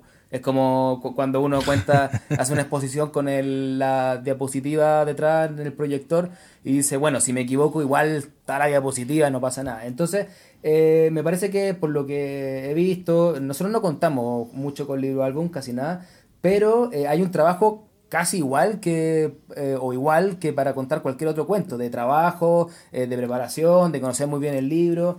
Eh, me parece que eso es lo que todavía mm, no se hace demasiado que se utiliza como una salida rápida para preparar un cuento y que pueden pasar y salir del repertorio muy rápido obviamente estoy hablando muy en general no quiero ofender a nadie que sí trabaje efectivamente con los libros pero es la, la impresión que tengo bueno, yo creo que esto da para un podcast ¿eh? especial sobre, sobre el tema. sí, mira. Sí, sí. Y además, Nicole, no te, no te opongas, no te opongas. Eh, tienes, eso es porque todavía no has visto contar con libro álbum a los Legolas. No, no, no, ponemos. No, de hecho, a mí me encantan los libros álbum. Eh, solo que, que, lo que me pasa, y, y, va también un poquito vinculado al tema de, de lo instrumental, es que como la, las educadoras acá tienen que muchas veces contar cuentos y tienen poco tiempo para, para preparar los cuentos que les cuentan a los niños dentro, dentro del aula, eh, se apoyan más en el libro álbum, entonces prefiero contarle los cuentos que ya sé que los niños no conocen o no los tienen a mano y que son más un poco los de la tradición y no lo, los de autores como más conocidos del libro álbum que ya, que ya se ocupan regularmente dentro, dentro de, de su aula. Pero yo defiendo completamente lo instrumental también, pero eh, justamente para los espacios que necesitan, que requieren la instrumentalidad, como lo decíamos en las clases, en las bibliotecas, con maestras y maestros que necesitan ocuparlo de una forma instrumental y vincularlo a las temáticas de que están hablando y que así hacen también que el cuento se, se vincule en, en, en la malla académica que están siguiendo los colegios. Lo entiendo completamente, pero creo que a nosotros los narradores no, o sea, no, no está bien como que, que, nosotros entremos en la instrumentalidad del cuento, en buscar cuentos específicos que traten temas y cosas así, porque nuestro trabajo ya es más profesional y es el disfrute en sí, en sí de la historia. Pero también me encantó una, una frase que dijo Mariaje y, y que es por lo que no me opongo a la instrumentalidad, que dijo que a ella, por ejemplo, para tratar el tema del miedo, no le gustaba buscar cuentos que hablen del miedo, sino contar cuentos que den miedo. O lo mismo con los cuentos de risa que decía, no buscar cuentos que, que traten el tema de la risa o que digan que es bueno reírse a los niños, sino que cuentos que hagan reír. Y con la misma experiencia del cuento, las sensaciones del cuento, la diversión del cuento, los niños ya uh, tienen la, la temática a su alcance y lo van adquiriendo de esa manera. Estoy completamente de acuerdo contigo. Eh, contigo con lo que comentas de la instrumentalidad y de los narradores y con Mariaje, con eso que comenta de eh, lo mejor para trabajar el miedo son los cuentos de miedo. Claro. Quería comentar eh, otra cosa. A mí, eh, bueno, me gustó mucho la entrevista a, a, Mariaje Manuel y a mí lo, sí, me, hace, me, ha generado siempre cierta duda el, la hora del cuento, esto del cuento todos los días. En principio, obviamente que estoy de acuerdo, que, o sea, qué maravilla que se le cuente cuento a los niños todos los días, pero también pienso que puede perderse la emoción por el cuento, por, ese, por habitar ese espacio, cuando se convierte en una, en una rutina. Entonces imagino, por ejemplo, a un director de escuela que con sus mejores intenciones dice, bueno, desde ahora, hora del cuento, todos los profesores cuento sí o sí todos los días. Y que eso no esté bien llevado, o sea, que eso esté como, como una orden o una propuesta eh, con buenas intenciones, pero que no esté bien trabajado, bien preparado. Y entonces lo que estamos hablando, que los profes no tengan tiempo para preparar bien cada cuento y terminen eh, eh, contando un poco cualquier cosa. Eh, hay muchas escuelas, no sé si en España, me imagino que sí, que hay esto de los 15 o 20 minutos obligatorios de lectura, eh, de lectura de lo que quieran los niños, de algún cuento, pero que yo lo que he visto es que se convierte finalmente en un espacio como demasiado silencioso y aburrido porque no tiene mucha mediación. Es como, bueno, en esta escuela hacemos 15 minutos de lectura. Y si no, me pregunto si no pasará o podría pasar con el cuento, de decir, en esta escuela contamos todos los días cuentos, pero que eso no esté, sea como por hacerlo. Eh, pero sin embargo, o sea, creo que eso puede pasar y me genera cierta mmm, aprehensión que así sea. Pero lo que habla Mariaje es totalmente distinto porque no es solo contarle cuentos de todos los días o que haya una hora del cuento, o al menos toda la semana. Eh, no es solo eso, eh, es, hay un blog sobre libros, los libros recomendados que los profesores pueden ir a buscar, saber qué, qué contar, qué no contar. Hay abuelos que les van a contar cuentos, hay narradores, escritores que visitan la escuela. O sea, es como un proyecto de cuento completo, que se entiende que hay una preocupación por el cuento en su totalidad y no solamente una orden de, bueno, ya eh, todos los días hay que hacerlo. Eh, eso me, me, parece como muy, muy bien y ojalá que, que todas las escuelas que tuvieran hora del cuento lo hicieran así. Bueno, eh, y te contaré que el proyecto que tienen, por ejemplo, esa semana literaria de, eh, de invitar a un narrador, que además es autor, eh, para contar cuentos a todo el centro, es un proyecto que lleva más de 10 años y que hace tres años asumió el municipio y extendió a los otros eh, colegios de educación primaria. Eh, entonces, algo que empezó en este colegio por el afán personal de esta profesora, ahora mismo no solo se realiza en este colegio y, en su, y son sus 350 alumnos los que escuchan cuentos, sino que se hacen en los tres colegios de, de educación infantil y primaria del municipio y además este año también el narrador ha ido a contar a secundaria, o sea, eh, al, instituto de secundaria. O sea que eh, poco a poco eh, se va dando valor, importancia a, lo que es la narración oral y, mm, insisto, esa narración oral de disfrute, porque los narradores que vienen, es verdad que han escrito libros, pero no vienen a hablar de sus libros, vienen a contar cuentos. Y después eh, los chavales pues pueden preguntar sobre tal libro o tal otro, eh, pero esto está muy bien porque ha sido la forma de conseguir que algunos profesores, profesoras un poco más reticentes a este asunto de la oralidad, pues digan, bueno, tenemos libros para trabajar para, antes de que venga el autor, y entonces trabajan los libros, pero luego cuando llega el autor resulta que es un narrador que se pone a contar ¿eh? y descubren la oralidad. Y eso se queda consolidado y fijado no solamente en una escuela, sino en todo un municipio. Pues así es, así es, es que el proyecto es muy interesante y vamos, yo que que vivimos cerca y que lo he ido viendo también madurar en estos últimos años, es que es así, tal y como lo cuenta Pep. Bueno, eh, no queda más para, para, cerrar esta sección que felicitar a María G por todo el trabajo, eh, por toda la iniciativa y las ganas puestas en el proyecto, por como, como decía Andrés, todo esto de traer a los abuelos, de hacer que siempre la hora del cuento sea distinta, de preocuparse tanto del repertorio y también de compartir y sociabilizar todos estos contenidos y todo lo que ella va aprendiendo. Eh, muchas gracias y bueno, ahí ya tienen el blog para, para que los que deseen sigan su experiencia.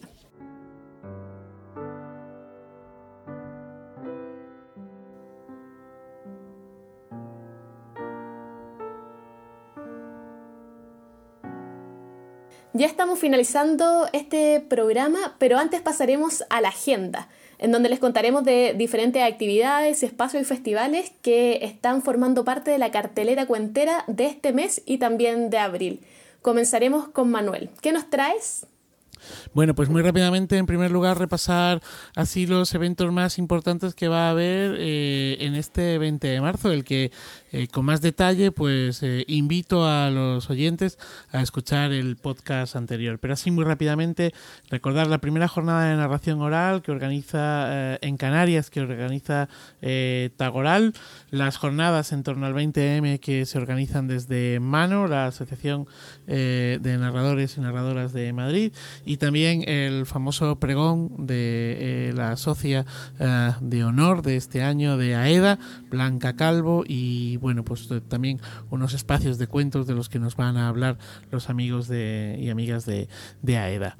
Y para mí el evento, el evento de abril, pues es Alcalá Cuenta, que se celebra aquí en esta bonita ciudad en la que habito y para ello, pues me pareció que en lugar de contároslo yo, iba a pedirle a Carmen Fernández, eh, codirectora del festival, amiga, eh, compañera y socia en Legolas Colectivo Escénico, pues que hablase de ello. Así que si os parece, pues os dejo con, con Carmen y ella nos habla de Alcalá Cuenta. Hola, amigas y amigos de Iberoamérica de Cuento. Alcalá Cuenta 2019 es el resultado de una carrera de fondo con los cuentos por bandera que se inició con el nuevo siglo. Es un festival en el que los cuentos contados son los protagonistas, en el que contar y escuchar se convierten en un auténtico placer.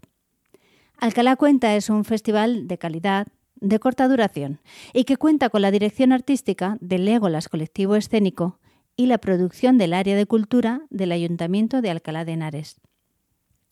Si bien es verdad que el festival pasó por mejores momentos en cuanto a duración y número de actividades, ha conseguido en los últimos años conservar un formato coqueto y que intenta atender a todos los públicos, tanto en edades como en intereses. Arranca un viernes por la tarde y termina el domingo al mediodía. Desde el inicio hasta el final hay dos sesiones para público familiar, dos para público adulto y dos para bebés y al frente de cada una de ellas un narrador o narradora muestra su trabajo en solitario. Estas sesiones siempre se realizan en un lugar cerrado, con escenario, iluminación y sonido. Y en todas ellas hay que pagar. Una entrada es un precio simbólico de dos euros, pero eso sí, las entradas se agotan al poco de ponerse a la venta, no solo por el precio, sino porque el festival es ya todo un clásico en la ciudad de Alcalá. Además de las sesiones, en, sitio cerrado hay también sesiones al aire libre y son las que llamamos la Plaza de los Cuentos. En ellas participan todos los narradores y todas las narradoras invitadas. Realizan una ronda de cuentos sobre un mismo escenario. Este es uno de los momentos más esperados, porque el ambiente que se genera en la plaza de Palacio, donde están las sillas puestas para la ocasión, las sillas se llenan. El público va buscando acomodo en el suelo, en las jardineras. Bueno, es genial. Los cuentos y sus narradores se van sucediendo unos tras otros o incluso a la vez. Hay veces que dos narradores se animan y suben juntos al escenario. Y el auditorio crece y crece, va cambiando, uno viene, otro va a comprar y de repente se encuentra con los cuentos y se queda enganchado. Para esta edición de 2019 contaremos con Natalia Arjona, que trabajará con bebés. Para las sesiones familiares estarán Carles Cano y Mon Mas. Y para adultos, Pepe Pérez y Charo Pita que todos ellos nos dejarán sus historias y su buen hacer. Se completa, eso sí, este festival con un taller de ilustración, una nota de color, algo diferente, otra manera de contar historias y vendrá de la mano de Julia Happy Miau. Desde el principio y hasta ahora hemos de decir que son más de 100 los narradores y narradoras que han pasado por este festival. Algunos muy, muy experimentados, otros por primera vez. Muchos han repetido y otros otros seguro que repetirán. A todos ellos les damos las gracias porque sabemos que vienen con agrado, con cariño a este modesto festival. Y al público, bueno, ¿qué decir? Pues más gracias a ellos, porque sin ellos, sin su presencia, sin sus comentarios, sus correos, sus críticas, esto no sería lo mismo. Esta edición comienza pronto, muy pronto, el viernes 5 de abril por la tarde y durará hasta el siguiente domingo, el domingo 7. A mediodía clausuraremos. Y bueno, si queréis conocer más detalles de cada una de las sesiones y toda la información, pues la tenéis en la página web de Legolas, que es legolas.com.es. También podréis seguir el festival por las redes sociales de Legolas, en el Facebook, el Twitter o Instagram. Muchas gracias y hasta otra. Bueno, y luego de escuchar las palabras de, Carmen, continuamos con Andrés. ¿Qué nos has traído tú para la cartelera, Andrés? Bueno, eh, abril es un mes, como sabemos, el mes del libro, así que hay mucho eh, movimiento para los narradores, pero sobre todo de trabajo más local. Eh, los festivales por acá, por Sudamérica, no mm, tratan de no programarse justo en esas fechas, que es cuando a los narradores le cuesta más salir de su país porque tienen mucho trabajo. Eh, pero encontré un evento muy interesante que se llama Expo Cultura Referentes Medellín. Eh, este es un evento donde artistas de la ciudad de Medellín, en Colombia, pueden presentar sus espectáculos en distintas artes, danza, teatro y por supuesto narración oral, que es lo que más nos interesa a nosotros. Y em, en este evento se pueden presentar y vienen programadores de toda Colombia y de otras partes del mundo para ver los espectáculos y eventualmente llevarlos a otras partes y programarlos en otros países o en otras ciudades. Así que, bueno, esto va del 26 al 29 de abril y les dejo un pequeño audio de J. Villaza, que ya anduvo por aquí por el podcast, eh, Cuentero de Medellín, que nos va a contar un poco más de Expo Cultura Referentes Medellín. Expo Cultura Referentes Culturales Medellín 2019. Es un proyecto de la Alcaldía de Medellín. Este año será su segunda versión donde se quiere hacer un mercado de actividades artísticas y culturales. El teatro, la poesía, la literatura, la música, las artes plásticas, las artes escénicas como la cuentería, los títeres, la pantomima, la danza, todas las manifestaciones artísticas de las personas de la ciudad de Medellín en varias categorías. La categoría emergentes, es decir, personas que todavía no tienen una trayectoria o una experiencia en su actividad artística y las personas ya con tradición profesional. Estas categorías tendrán diferentes stand, puestos de información, entrega de materiales de referencia y de todo a los programadores, promotores y organizadores de eventos que vienen de 10 ciudades de Colombia y de 15 países para observar cuál es la oferta cultural de la ciudad de Medellín Indudablemente también algunos compradores, organizadores, instituciones culturales y educativas de esta ciudad se harán presentes para poder ver todo el día presentación en el Teatro de Manifestaciones Artísticas y Culturales, los stands donde cada uno de los expositores tendrá sus materiales, sus dossier, se realizarán pitch, eventos de trabajo, almuerzos de trabajo, desayunos, un tinto con los autores, en fin, toda una serie de actividades para promocionar la actividad artística y cultural de Medellín. Todo esto es organizado y promocionado por la alcaldía de nuestra ciudad. Y continuamos con PEP. ¿Qué programación has escogido tú, Pep? Bueno, yo solamente quería comentaros que en la ciudad de Tavira, en Portugal, se ha celebrado la decimoprimera edición del Festival Mare de Contos. He intentado contactar con ellos para que nos grabaran una pequeña crónica, pero no, no he llegado a tiempo, ya lo siento, pero me alegra mucho hablaros de un festival en Portugal, en este país hermano del que todavía no habíamos traído nada. Y eh, antes de que acabe marzo y que, y que llegue el Alcalá Cuenta del que contaba, del que hablaba eh, Manuel y, Carmen, os diré que hay dos eventos todavía importantes que se van a estar celebrando en estos días en, España.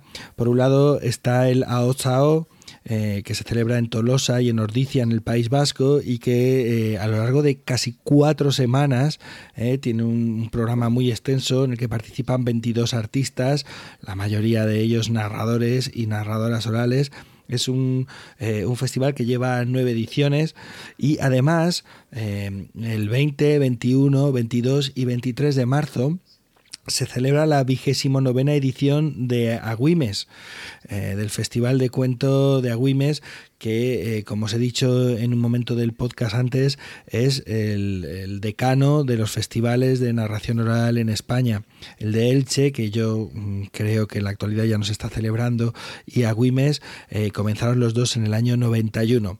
Y Agüimes que tuvo... Eh, unos años fantásticos con una programación a lo, largo de 10 días con extensiones que eh, recorrían pues cinco o seis de las siete islas Canarias con narradores volando de un sitio a otro contando por municipios muy diversos, escuelas, teatros, eh, en fin, eh, yo tuve la fortuna de participar en alguna de las ediciones en las que había un montón de invitados y un montón de funciones y bueno, aquello era un, festival extraordinario que tocaba a todas las Islas Canarias. ¿eh?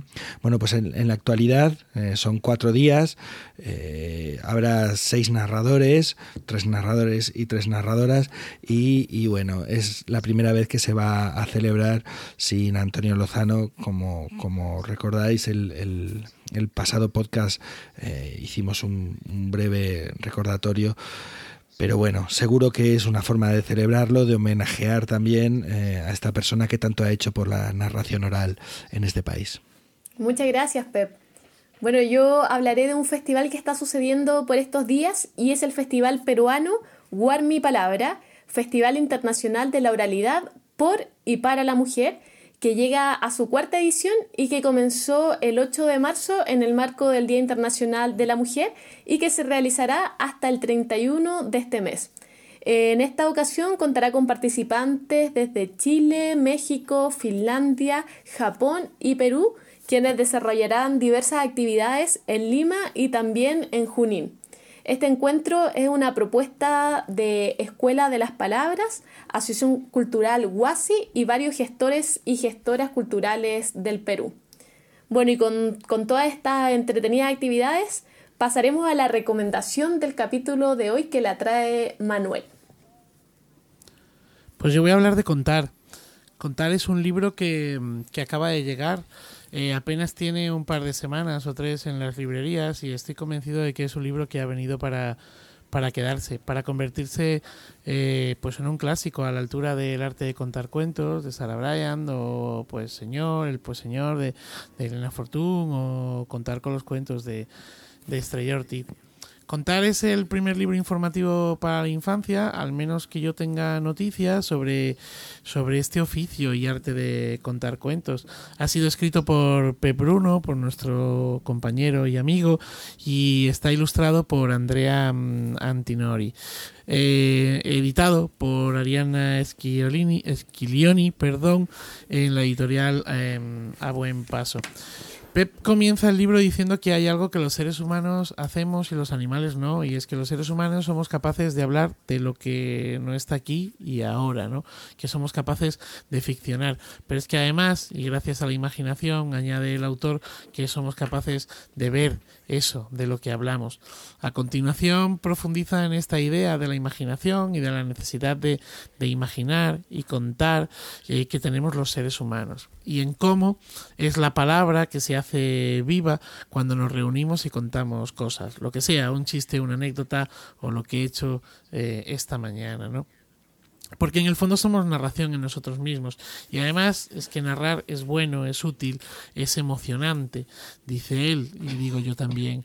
Durante toda esta primera parte, Pep y las ilustraciones de Andrea establecen con el lector pues una especie de juego o diálogo en el que van eh, desgranando poco a poco qué es esto de contar. Creo que texto e ilustraciones están llenos de preguntas al lector, de propuestas para pensar, imaginar, de propuestas para sonreír. Tras este primer bloque, Pep nos introduce en el qué contar. Para contar lo primero es tener algo que contar, dice él, y me encanta la ilustración del pescador de cuentos que ilumina esta parte, ¿no? Porque directamente nos introduce en las fuentes, en la pesca de una buena historia para contar. Y lo primero es lo que se lleva contando cientos e incluso miles de años, ¿no? La tradición oral y después pues el texto fijado, la historia escrita, un recuerdo vivido, imaginado y da una pista para saber eh, cuándo estamos ante una historia o no. Dice que las historias siempre tienen tres partes, principio, nudo y desenlace. La tercera parte del libro nos lleva al cómo contar. Lo primero, eh, conocer la historia a fondo, sus pliegues, sus detalles. Y después, pues para no perdernos por la historia, nos propone hacer el mapa, el mapa de la historia. Y por último, empezar a contarnos el cuento, a verlo en nuestra cabeza. Por último, Pep propone al lector que a estas alturas ya es un contador casi en ciernes, pues que cuente en público. Y para ello juega con algunas pistas, el uso de un vocabulario que sea tuyo o suyo y de tu propia voz, la idea del contador como un director de cine, la idea de la memoria autobiográfico, autobiográfica, el, la idea del olvido, el recuerdo y la idea de la mirada con el público. Son todo, son todas ideas muy enjundiosas para los que nos dedicamos a esto de contar cuentos y que han salido alguna que otra vez aquí en los podcasts y que el autor traslada al, lector al que va enfocado el libro eh, y que para nada es un narrador profesional y lo traslada con un lenguaje, con unos ejemplos y con una manera de contar bien amables, plenas, eh, certeras. El libro se cierra con alguna recomendación sobre el espacio donde contar, la importancia de cuidar el acto, al público y la necesidad de contar, contar y contar, porque como mejor manera de aprender a contar cuentos es contando. Por último nos regala cuatro maravillosas páginas sobre curiosidades relacionadas con contar o con los cuentos contados y una breve bibliografía. Las ilustraciones de Andrea son geniales, parten de una sencillez exquisita, ojo, sencillez que no simpleza, y establecen una serie de juegos con el texto escrito y con el lector muy interesantes. La doble página eh, se afronta con el, texto muy limpio, muy claro y algún detalle en ocasiones, algún detalle de ilustración en, en, la parte de la izquierda y con una imagen siempre, al menos desde mi punto de vista, como muy rotunda también en la página de, de la derecha. El formato del libro elegido por Arianna es, desde mi punto de vista, pues un gran acierto. Se encuentra a medio camino entre el álbum ilustrado y los libros informativos inabarcables de alguna otra editorial clásica en este tipo de propuestas de los libros informativos. Un formato en definitiva manejable, amable y un, como he dicho al principio, una obra que, que ha venido para quedarse. ¡Wow! ¡Qué bárbaro! Muchas gracias, Manuel. Habrá que leerlo. Sí, ya queremos tener ese libro en nuestras manos para Madre devorarlo. mía. Bueno, Estoy emocionado. Sa- sabía que le iba a recomendar, pero no sabía qué iba a decir. Lo mismo iba a decir, bueno, en fin, ¿qué le vamos a hacer? Lo ha intentado, chaval. nos dejó con muy buenas expectativas con respecto al libro. Ya queremos Gracias. tenerlo en las manos para ver si, si las cumplen, porque estamos seguros que será así. Bueno, y además de esta tremenda recomendación, J, quien siempre nos acompaña desde el sonido con una paciencia increíble. Muchas gracias, J, te amamos. Nos trae la recomendación. Gracias, J nos trae la recomendación web.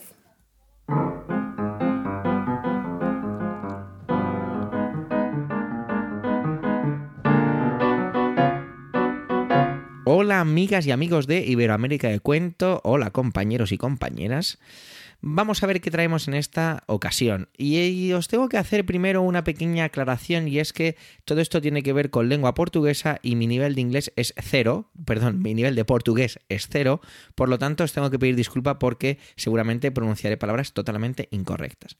Y es que os traigo una web, se trata de radiotrovadoras.wixsite.com barra radio. Lo voy a repetir aunque lo dejaremos accesible. radiotrovadoras.wixsite.com barra radio. En espacio, es un, se trata de un espacio dedicado al mundo de la palabra dicha, pero como decíamos antes, en portugués. En Radio Trovadoras hay varios tipos de programas y aquí vamos a contar un poco de qué va todo esto. Digamos que la primera planta sería Mirabilia, dedicado a la palabra divina de los contadores de historias. En segundo lugar, nos encontramos con Diversos, dedicado al mundo de la poesía. El tercer rincón es Astrolabio, dedicado a noticias, entrevistas y curiosidades. El cuarto escalón es Sertao, centrado en dar voz a la cultura popular, sus raíces y expresiones. El quinto altillo es Conta u otra vez, un espacio dedicado a las retailas, trabalenguas, adivinanzas, todo ello para toda la familia. La sexta la cena es, y lo voy a pronunciar seguro mal, Mnemosine, perdonarme, dedicado a recordar y preservar la producción femenina en la cultura popular. El séptimo y último peldaño es el de la música, con las playlists de las trovadoras. Si todo esto os parece poco, tenemos un octavo nivel, una octava estancia, la palabra viva, que contará con grandes lecturas interpretadas por narradores orales. Todos los programas están grabados con una calidad muy buena y su duración va de los 5 a los 20 minutos aproximadamente. Una propuesta bien interesante si queréis escuchar tradición oral y cuentos en portugués. Hasta aquí mi recomendación. No dejéis de escuchar Iberoamérica del Cuento.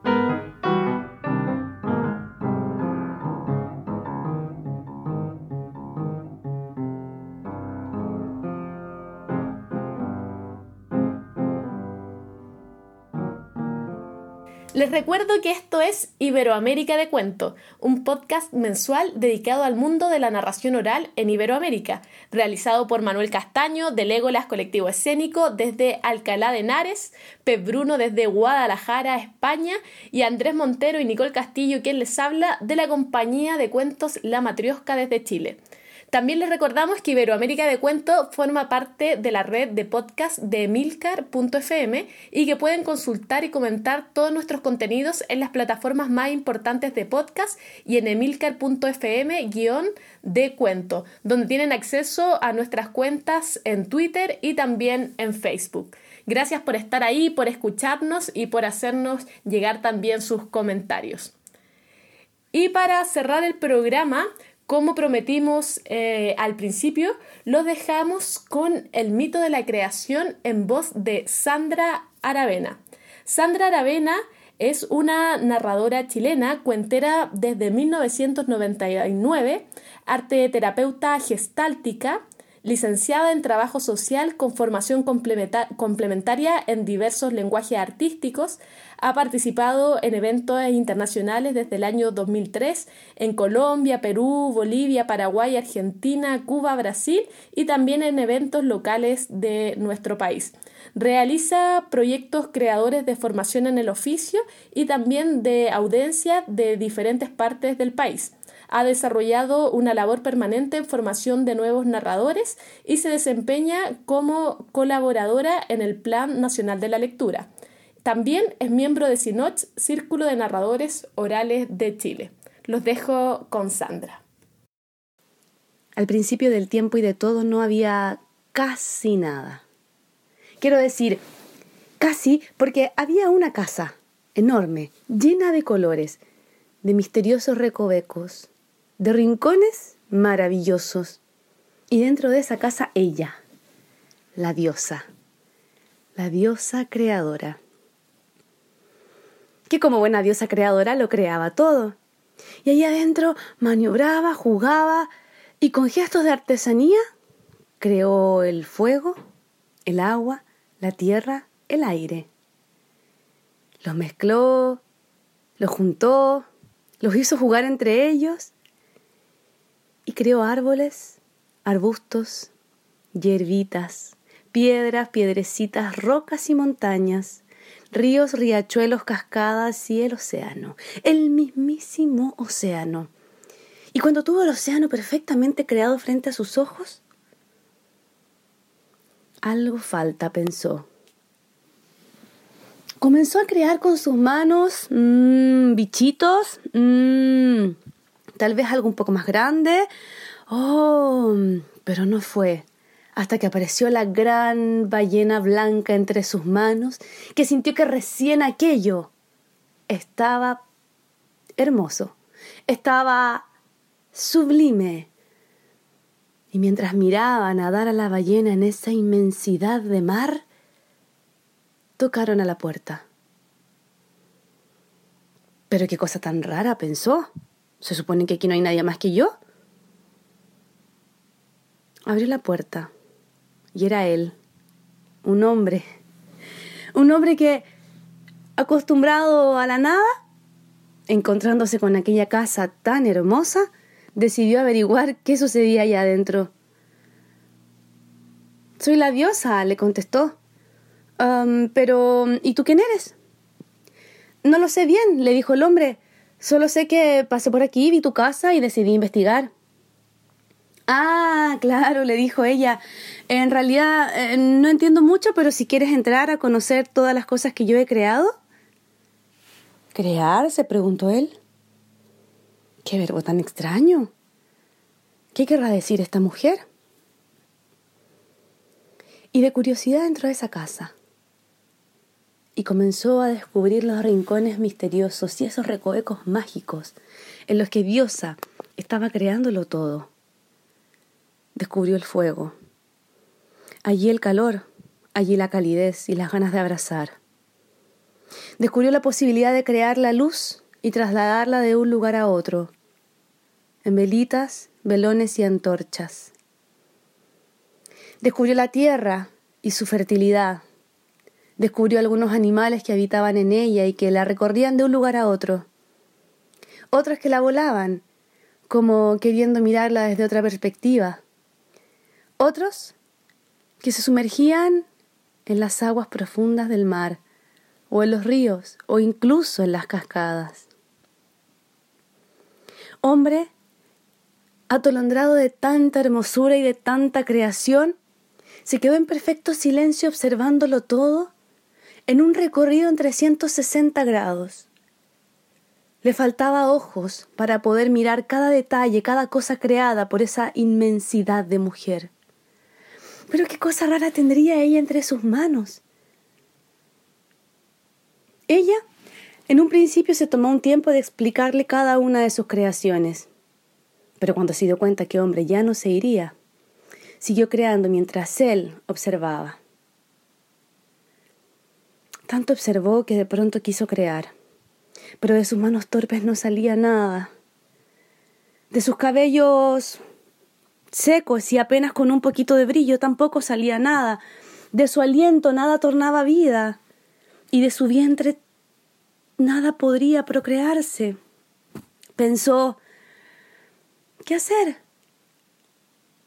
Y Diosa, mirando las ganas de hombre que tenía tantos deseos de colaborar, le dijo, está bien, Mira que hace muy poco tiempo creé un planeta pequeño, verdecito, hermoso, que tiene un poco de todas las cosas que he ido creando, pero necesito que alguien traslade mis creaciones hasta ese lugar. Yo soy perfecto, le dijo hombre, pero claro, tú solo dime cómo lo hago y yo lo hago. Diosa le entregó todo en sus manos. Primero el fuego, luego la tierra, luego el aire y finalmente todas las aguas para que estuvieran sobre la tierra, bajo el viento, a la par que el fuego. Luego los bichitos, los animales, los de la tierra, los del aire y los del agua, pero dejó para el final a la ballena blanca. Al hombre le costó un poco llevarla porque era muy pesada, pero cuando llegó se sumergió rápidamente en la mar. Estaba todo casi listo. Solo faltaba una última creación.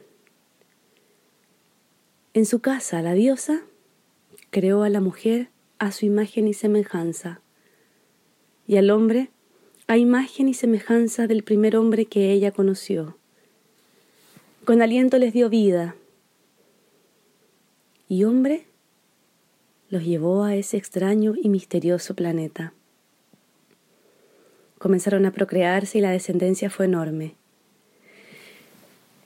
Hombre no podía creer que él había trasladado todas esas cosas a ese planeta misterioso y se quedó mirando, observando por muchísimo, muchísimo tiempo, porque ya había nacido el tiempo. Y mientras miraba y miraba, hombres y mujeres habitantes de la tierra comenzaron a mirar a los cielos en busca de los dioses y lo encontraron. Y encontraron sus ojos, encontraron su presencia y entonces lo nombraron Dios. Y él no entiende lo que ellos hablan, solo los observa. De tanto en tanto con un aliento los acaricia. Él no sabe que lo llaman Dios. Ellos no saben que la verdadera diosa está en una casa enorme, en algún lugar perdido por allí, en esta inmensidad de espacio y de universo, creando sin parar, creando, creando.